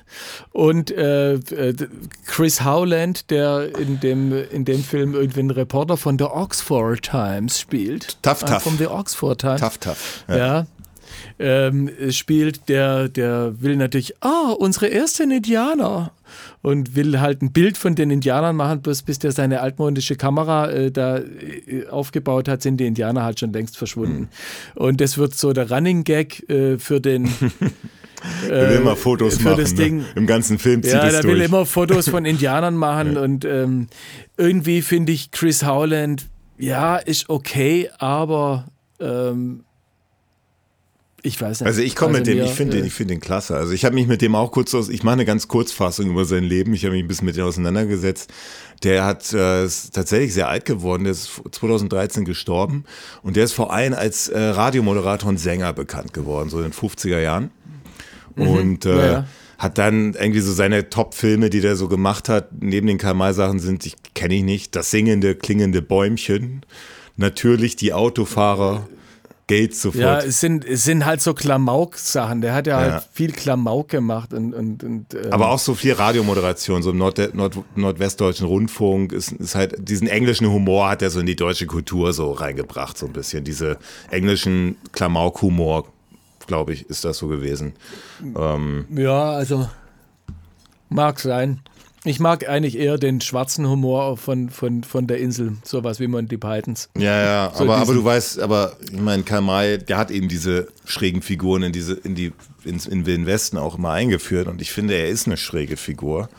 Deswegen störe ich mhm. mich jetzt nicht so daran, wie bei anderen, haben wir ja schon andere Filme besprochen. Ja, also Theo Lingen ja. in die, die Sklavenkarawane oder so. Hat, hat 100 Castlepools von uns bekommen. Aber der, der, genau. der, ja, also der, der Chris Howland hat ja nicht nur äh, den, den Tough Tough gespielt bei Winnetou 1, dann hat er noch bei. Aber ich frage mich, kannst du mir da noch eins ja. sagen, äh, ohne dass jetzt unsere Zuhörer gelangweilt sind? Also, weil wir jetzt gerade bei den witzigen Figuren sind. Wir hatten den Theo Lingen in den, in den Orient-Verfilmungen und wir hatten den Eddie Arendt in äh, Schatz im Silbersee und ich, fänd, ich fand den Eddie Arendt, warum hat man den Eddie Arendt nicht wieder äh, äh da gecastet? Verstehe ich nicht. Der Eddie Arendt, der hat grandios, der hat, das war einfach grandios, äh, was der ähm, über die Schlussszene von Schatz im Silbersee kann man sich streiten, da mit dem, mit dem Schmetterling, aber aber ansonsten ich glaube, fand ich das grandios. Und ich finde, ich finde, äh, also Chris Howland kann den Eddie Arendt nicht mal Der Grund wird ersetzen. einfach sein, äh, dass man versucht hat, also wenn du, weil wir kannten ja Eddie Arendt schon als diesen, äh, was hat er beim Silbersee gesucht? Nicht Abenteuer, sondern genau Schmetterlinge. Und jetzt, dass er dann plötzlich derselbe derselbe Schauspieler plötzlich ein, äh, ein englischer Newsreporter ist, das glaube ich, hat man gesagt, dann nehmen wir lieber jemand, der zwar einen ähnlichen Stil hat, aber genau nicht derselbe Schauspieler ist. Ähm wobei, wobei man eins sagen muss, die, die Figur ist frei erfunden vom Drehbuchregisseur. Der hat mir halt gesagt, ja, du musst wieder so einen Klamauk mhm. reinbauen. In Winnetou 1 gibt es keinen Klamauk. Da gibt's in der ganzen Story gibt's keinen. Okay. Ähm, gibt's, da gibt's, da gibt's einfach diesen, diesen, diese, diese, diese Witzfigur nicht. Mhm. Also im, im, im Winnetou 1 gibt es keine, gibt es keine Witzfigur im Buch. Un ungewöhnlich eigentlich, ne? Weil, weil, weil diese schrägen, schrägen Figuren. Also ja, also schräge Figuren gibt es schon. In, in dem Fall der ist Ungar. halt ähm, der. ah, nee, ich meine, der Sam Hawkins ist halt schräg genug. Ja. Hat der, ähm, Stimmt, sich der, ja. der Karl May wohl gedacht irgendwie. Also mehr, das ist schon ein ziemlich schräger Vogel. Mhm. Ja.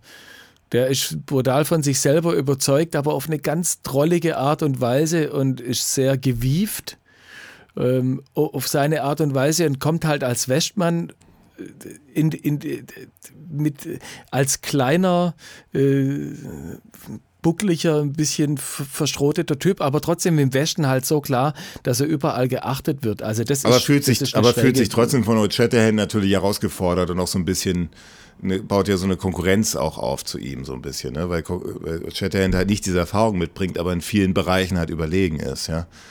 Ich finde das auch im Buch. Äh Boah, ich glaube nicht, dass es eine Konkurrenz okay. ist. Also ähm, ähm, der Sam Hawkins sagt, er, er hat schon viele Greenhorns. Also Green, Greenhorn ja. wird auch in, äh, als, als Wort im Buch äh, eingeführt. Also jemand, der unerfahren und neu ist und äh, noch, ähm, noch ganz grün hinter den Ohren. Ähm, und der Sam Hawkins sagt, er hat schon viele Greenhorns gesehen und jetzt ist, jetzt ist halt, ich, ich brauche immer ein Greenhorn, um mich an ihm zu reiben. Mhm. Das ist jetzt ein Zitat aus dem Buch, ja. Also der braucht immer irgendwie jemanden, den er so ein bisschen ins Senkel stellen kann. Und ähm, hinterm Rücken sagt er auch äh, zu Dick Stone und Will Parker, hey, der, dieser, dieser ähm, Deutsche da, der hat schon äh, Fauststück hinter den Ohren, aber ich will es ihm nicht sagen, damit er nicht hochmütig wird. Mhm. Also das ist eigentlich kein Konkurrenzdenken, sondern das ist einfach so, ist, so ist der Sam Hawkins halt, ja. Der will den einfach nicht überhöhen, damit er nicht äh, mhm. Interessant. Ja, damit er auf dem Boden bleibt, ja. Kurz nochmal Chris Howland. Würdest du ihm jetzt einen Castlepool geben oder nicht? Ah, nee, aber später kriegt er einen. Für die Szene nicht. Der kriegt nachher eine Szene, wenn er also den, den, äh, äh den, äh, rauchender Büffel. Okay. Für den, ah, ja, oh, für ja, den rauchenden weiß, Büffel. Also er, er, hat, er hat aber nicht nur Winnetou 1 hat er nicht nur gespielt, er hat ja noch bei, das besprechen wir auch noch übrigens, wir besprechen ja nicht nur Winnetou-Bände, sondern eben auch noch, ähm, also er hat noch gespielt bei der Shoot durchs wilde Kurdistan mhm. und im Reich des Silbernen Löwen, da gab er den, den britischen Butler Archibald McFinn. Ähm, mhm. Und dann hat er noch den Don Parmesan gespielt aus Das Vermächtnis des Inka. ja. ein stinkender Don Parmesan steht hier. Okay, was uh, werden okay. wir vielleicht auch noch mein besprechen. Gott, ja. ja. Also der Vermächtnis des Inka ist übrigens ein, auch ein Buch, das, ähm, das muss man mit, mit äh, viel Geduld lesen, weil bis das mal zum, bis das mal zum Thema kommt, da ist... Ähm, Du, ich, 200 Seiten rum. Ich, ich störe mich jetzt ein bisschen daran, dass du ihm jetzt echt, dass du ihn so kritisierst. Also ich muss jetzt Chris Howland echt einen, einen Hawkins geben, damit um ein bisschen Ausgleich zu schaffen, weil ich finde seine Szenen, ich finde seine Szenen echt super. Wie er, wie er da mit dem Schirm da, wo er dann nach Roswell kommt und dann so äh, dieser dieser Barwirt da ihn fragt, wieso haben sie einen Schirm bei, bei es regnet doch nicht so und er dann von seinem von seinem Pferd abspringt und dazu ihn ja stimmt, das ist eine gute Szene. Ja, das, aber das, auch das wie er, ja. wie Santa dann reinkommt und dann er dann da mit dieser Freundin von Santa dann versucht, sie auf ein Tänzchen einzuladen.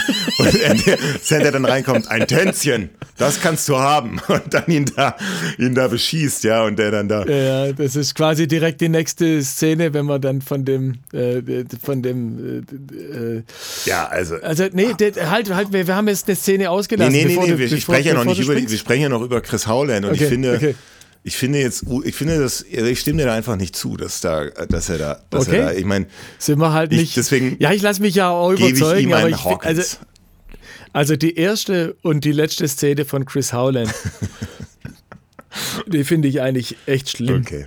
okay. finde ich echt nicht gut. Okay. In der Mitte da in der Bar, da muss ich dir recht geben, das ist ziemlich, da hat er gut gelöst. Mhm. Ja, und das andere ist halt dann nachher Klamauk da bei dem Überfall auf Roswell, ja, wo er dann das halt verschläft einfach. Und äh, das, naja. Mein Lieber, aber ich glaube, wir müssen jetzt, äh, wir kommen jetzt mit dem ersten Teil. Und was in Gas geben? Nee, nee, wir kommen wir sind jetzt mit dem ersten Teil schon am Ende unserer, unserer, unserer Folge. Wir sind jetzt bei, bei knapp unter zwei Stunden. Und äh, ja, äh, weiter geht's nicht mehr. Jetzt müssen wir dann, müsst ihr, unsere Hörer, müsst dann abwarten äh, zur nächsten Folge, wo wir dann die. Aber ich glaube, dann werden wir keine so lange Pause mehr machen, weil wir haben ja jetzt eigentlich äh, unsere, ähm, unsere Recherchen soweit eigentlich ja, ja. durch. Wir haben halt so viel zu erzählen, weil wir. Äh, nee, weil es, nee halt, es passt perfekt. Wir ziemlich reinge, reinge, reingekniet Aber es passt perfekt für die, zweite, für die zweite Folge, weil wir natürlich viel über die Vorgeschichte und so weiter gesprochen haben, ein bisschen der geschichtliche Hintergrund. Und ich glaube, in der zweiten Folge äh, von Winnetou erster Teil, also Winnetou erster Teil, zweiter Teil sozusagen, werden wir dann äh, tatsächlich den Film ein bisschen weiter vorantreiben. Ja. Äh, mhm. Da haben wir noch spann spannende Szenen vor uns. Ähm, ja. Hast du. Ja. Ja. Hast du, hast du ein, äh, ein Karl May of the Month? Karl May of the Month. Ähm, Kann alles sein. Ich habe mich, ja, ja, ich, ich habe mich ja mit ähm, immer wieder gefragt, wie man dem Karl May äh, eine Zeit lang, äh, also die Figur Karl May an sich ist halt sehr, sehr interessant. Mhm. Ja, es ist eine, eine, eine, aus ärmsten Verhältnissen kommt er immerhin so weit, dass er nachher Weltreisen unternehmen kann und so. Der hat's, man kann schon sagen, er hat es geschafft, ja, mit einer, einer, Akribie und mit einem unglaublichen Fleiß, was der alles da, da äh, gemacht hat. Aber er hat sich dann nachher halt irgendwie also er hat sich seine Welt, die er gerne für sich gehabt hätte, von dem starken, ehrlichen, äh, ähm, der in, in, intelligenten, immer klugen, freundschaftlichen, äh, so, so, so diese, diese Lichtgestalt Old Shatterhand, die er, die er da beschrieben hat. Dieses, dieses Kleid hat er sich halt nachher angezogen, ja. Und äh, das, das musste natürlich tragisch enden, sowas. Mhm. Ja. Und das finde ich, das ich ein bisschen schade. Aber wenn ich jetzt einen Karl May auf der Mannstrauß machen möchte, dann ähm, das kann auch äh, das sein, ja. Muss ich, ja, muss ich sagen, also in der Zeit, als äh, Karl May offensichtlich im äh, Wilden Westen sein sollte, also in der Zeit ähm, so vom amerikanischen Bürgerkrieg und bis 1870, als äh, wo, wo Schatz im Silbersee spielt, da war der gute Mann eingesessen. Und das hätte man relativ schnell überprüfen können, auch zu der Zeit, dass der da halt, dass der halt irgendwie ähm, bis, äh, bis äh, 1874 insgesamt sieben Jahre im Gefängnis gesessen hat und eigentlich gar nicht in Amerika gewesen sein kann. Oh Mann. Ja, ja, das ist schon, schon krass. Der hat ja immer wieder auch, ich meine, damals waren natürlich auch die, die, die Verhältnisse ganz anders. Mhm. Also der, ähm, da gab's äh, das irgendwie Ven, der Venushügel hieß es nicht, aber das Venusbuch oder so, das war ein Buch über, eigentlich so ein aufklärerisches Buch über, über Liebe zwischen Mann und Frau. Ähm, und der Münchmeier, der hat es äh, neu rausbringen wollen und hat den Karl May drauf angesetzt und dann haben sie das, das genannt, das Buch der Liebe. Mhm und wollten das rausbringen. Das ist aber nicht veröffentlicht worden, meines, meines Wissens. Ich, ähm, aber nur deswegen hat man bei ihm äh, damals Wohnungsdurchsuchungen gemacht und er musste sich dann sechs äh, Wochen lang vor der Polizei verstecken, weil der oh einfach solche Inhalte irgendwie äh, printen wollte. Ja? Ähm, nur wollte, das war ja nur eine Absichtserklärung. Mhm. Das war ja noch nicht mal geschehen. Ja, und da muss man einfach wissen, also wenn da einer sieben Jahre im Knast saß, wie jetzt Karl May, ob der nach heutigen Maßstäben für die paar Vergehen wirklich auch noch mal im Knast sitzen würde, vor allem in der Länge, das halte ich für sehr fragwürdig, ja. Mhm. Aber ähm, deswegen, wenn man ihm heute einen, einen, einen Strick draus drehen will, ja, dass es halt ein Knasti war und so, Gut, er hat seine Fehler gehabt und er hat äh, manche Sachen halt ein bisschen übertrieben, aber im Endeffekt hat er keinem wirklich geschadet. Keine Körperverletzung, keine Vergewaltigung, kein Mord, kein Nünd, ja. Keine Aufwiegelung oder sonst irgendwas äh, begangen, mhm. ja. Hat einfach äh, sein, sein Ding gemacht und wollte halt irgendwie nach vorne kommen. Vielleicht kleine Betrügereien, Max, maximal. Also, ähm, mein Karl ja, May auf dem Karl ist, die, ist, die, ja. ist, ist die Figur Karl okay, May. In, Klasse. Und jetzt du. Ja, ich hab, ich, bei mir wird es ein bisschen kürzer ausfallen. Also bei mir sind das die Polydor-Aufnahmen von den alten, also die, die remastered Polydor-Aufnahmen der, der Kamal-Filme, also die Soundtracks. Die kamen früher immer so im Doppelpack raus. Also dann hat man immer ein, eine Vinyl rausgebracht für äh, Winnetou und das Halbblut Abernathy und Hand, dann der Ölprinz in Winnetou 3 und Guyan und Winnetou 2, so als Doppelpack sozusagen. Also ich wahrscheinlich eine Seite der Vinyl A-Seite unter Guyan und die andere dann Winnetou 2 oder sowas. Mhm. Und ich finde, die gibt's bei iTunes, die gibt's wahrscheinlich, äh, gibt's überall, Amazon und so kann man sich die kaufen. Ich, ich, ich höre mir die wahnsinnig gerne an. Die klingen einfach wahnsinnig reich. Ist ein wahnsinnig wahnsinnig toll, toller Genuss, das immer wieder anzuhören, vor allem wenn man das mit guten Kopfhörern hört.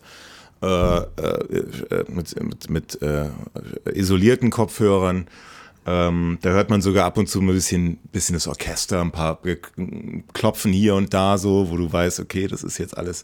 Es war damals halt noch nicht so weit, dass man so alles ausschneiden konnte. Und das. Oh, das macht man heute auch nicht ja. ganz. Also so, so, so ein paar Sachen wie jetzt zum Beispiel, da sind Bogen mal das Ja, genau, Holz du hörst so, so, so einen Holzbogen. Genau. Aber das ja, finde ich authentisch, das finde ich genauso geil. Ja, ja. Das ist so authentisch und so, so original. Also. Ja. Oder dass du mal in einer leisen Stelle tatsächlich hörst, wie die ersten Geigen das Blatt umdrehen. so, ja, Stimmt.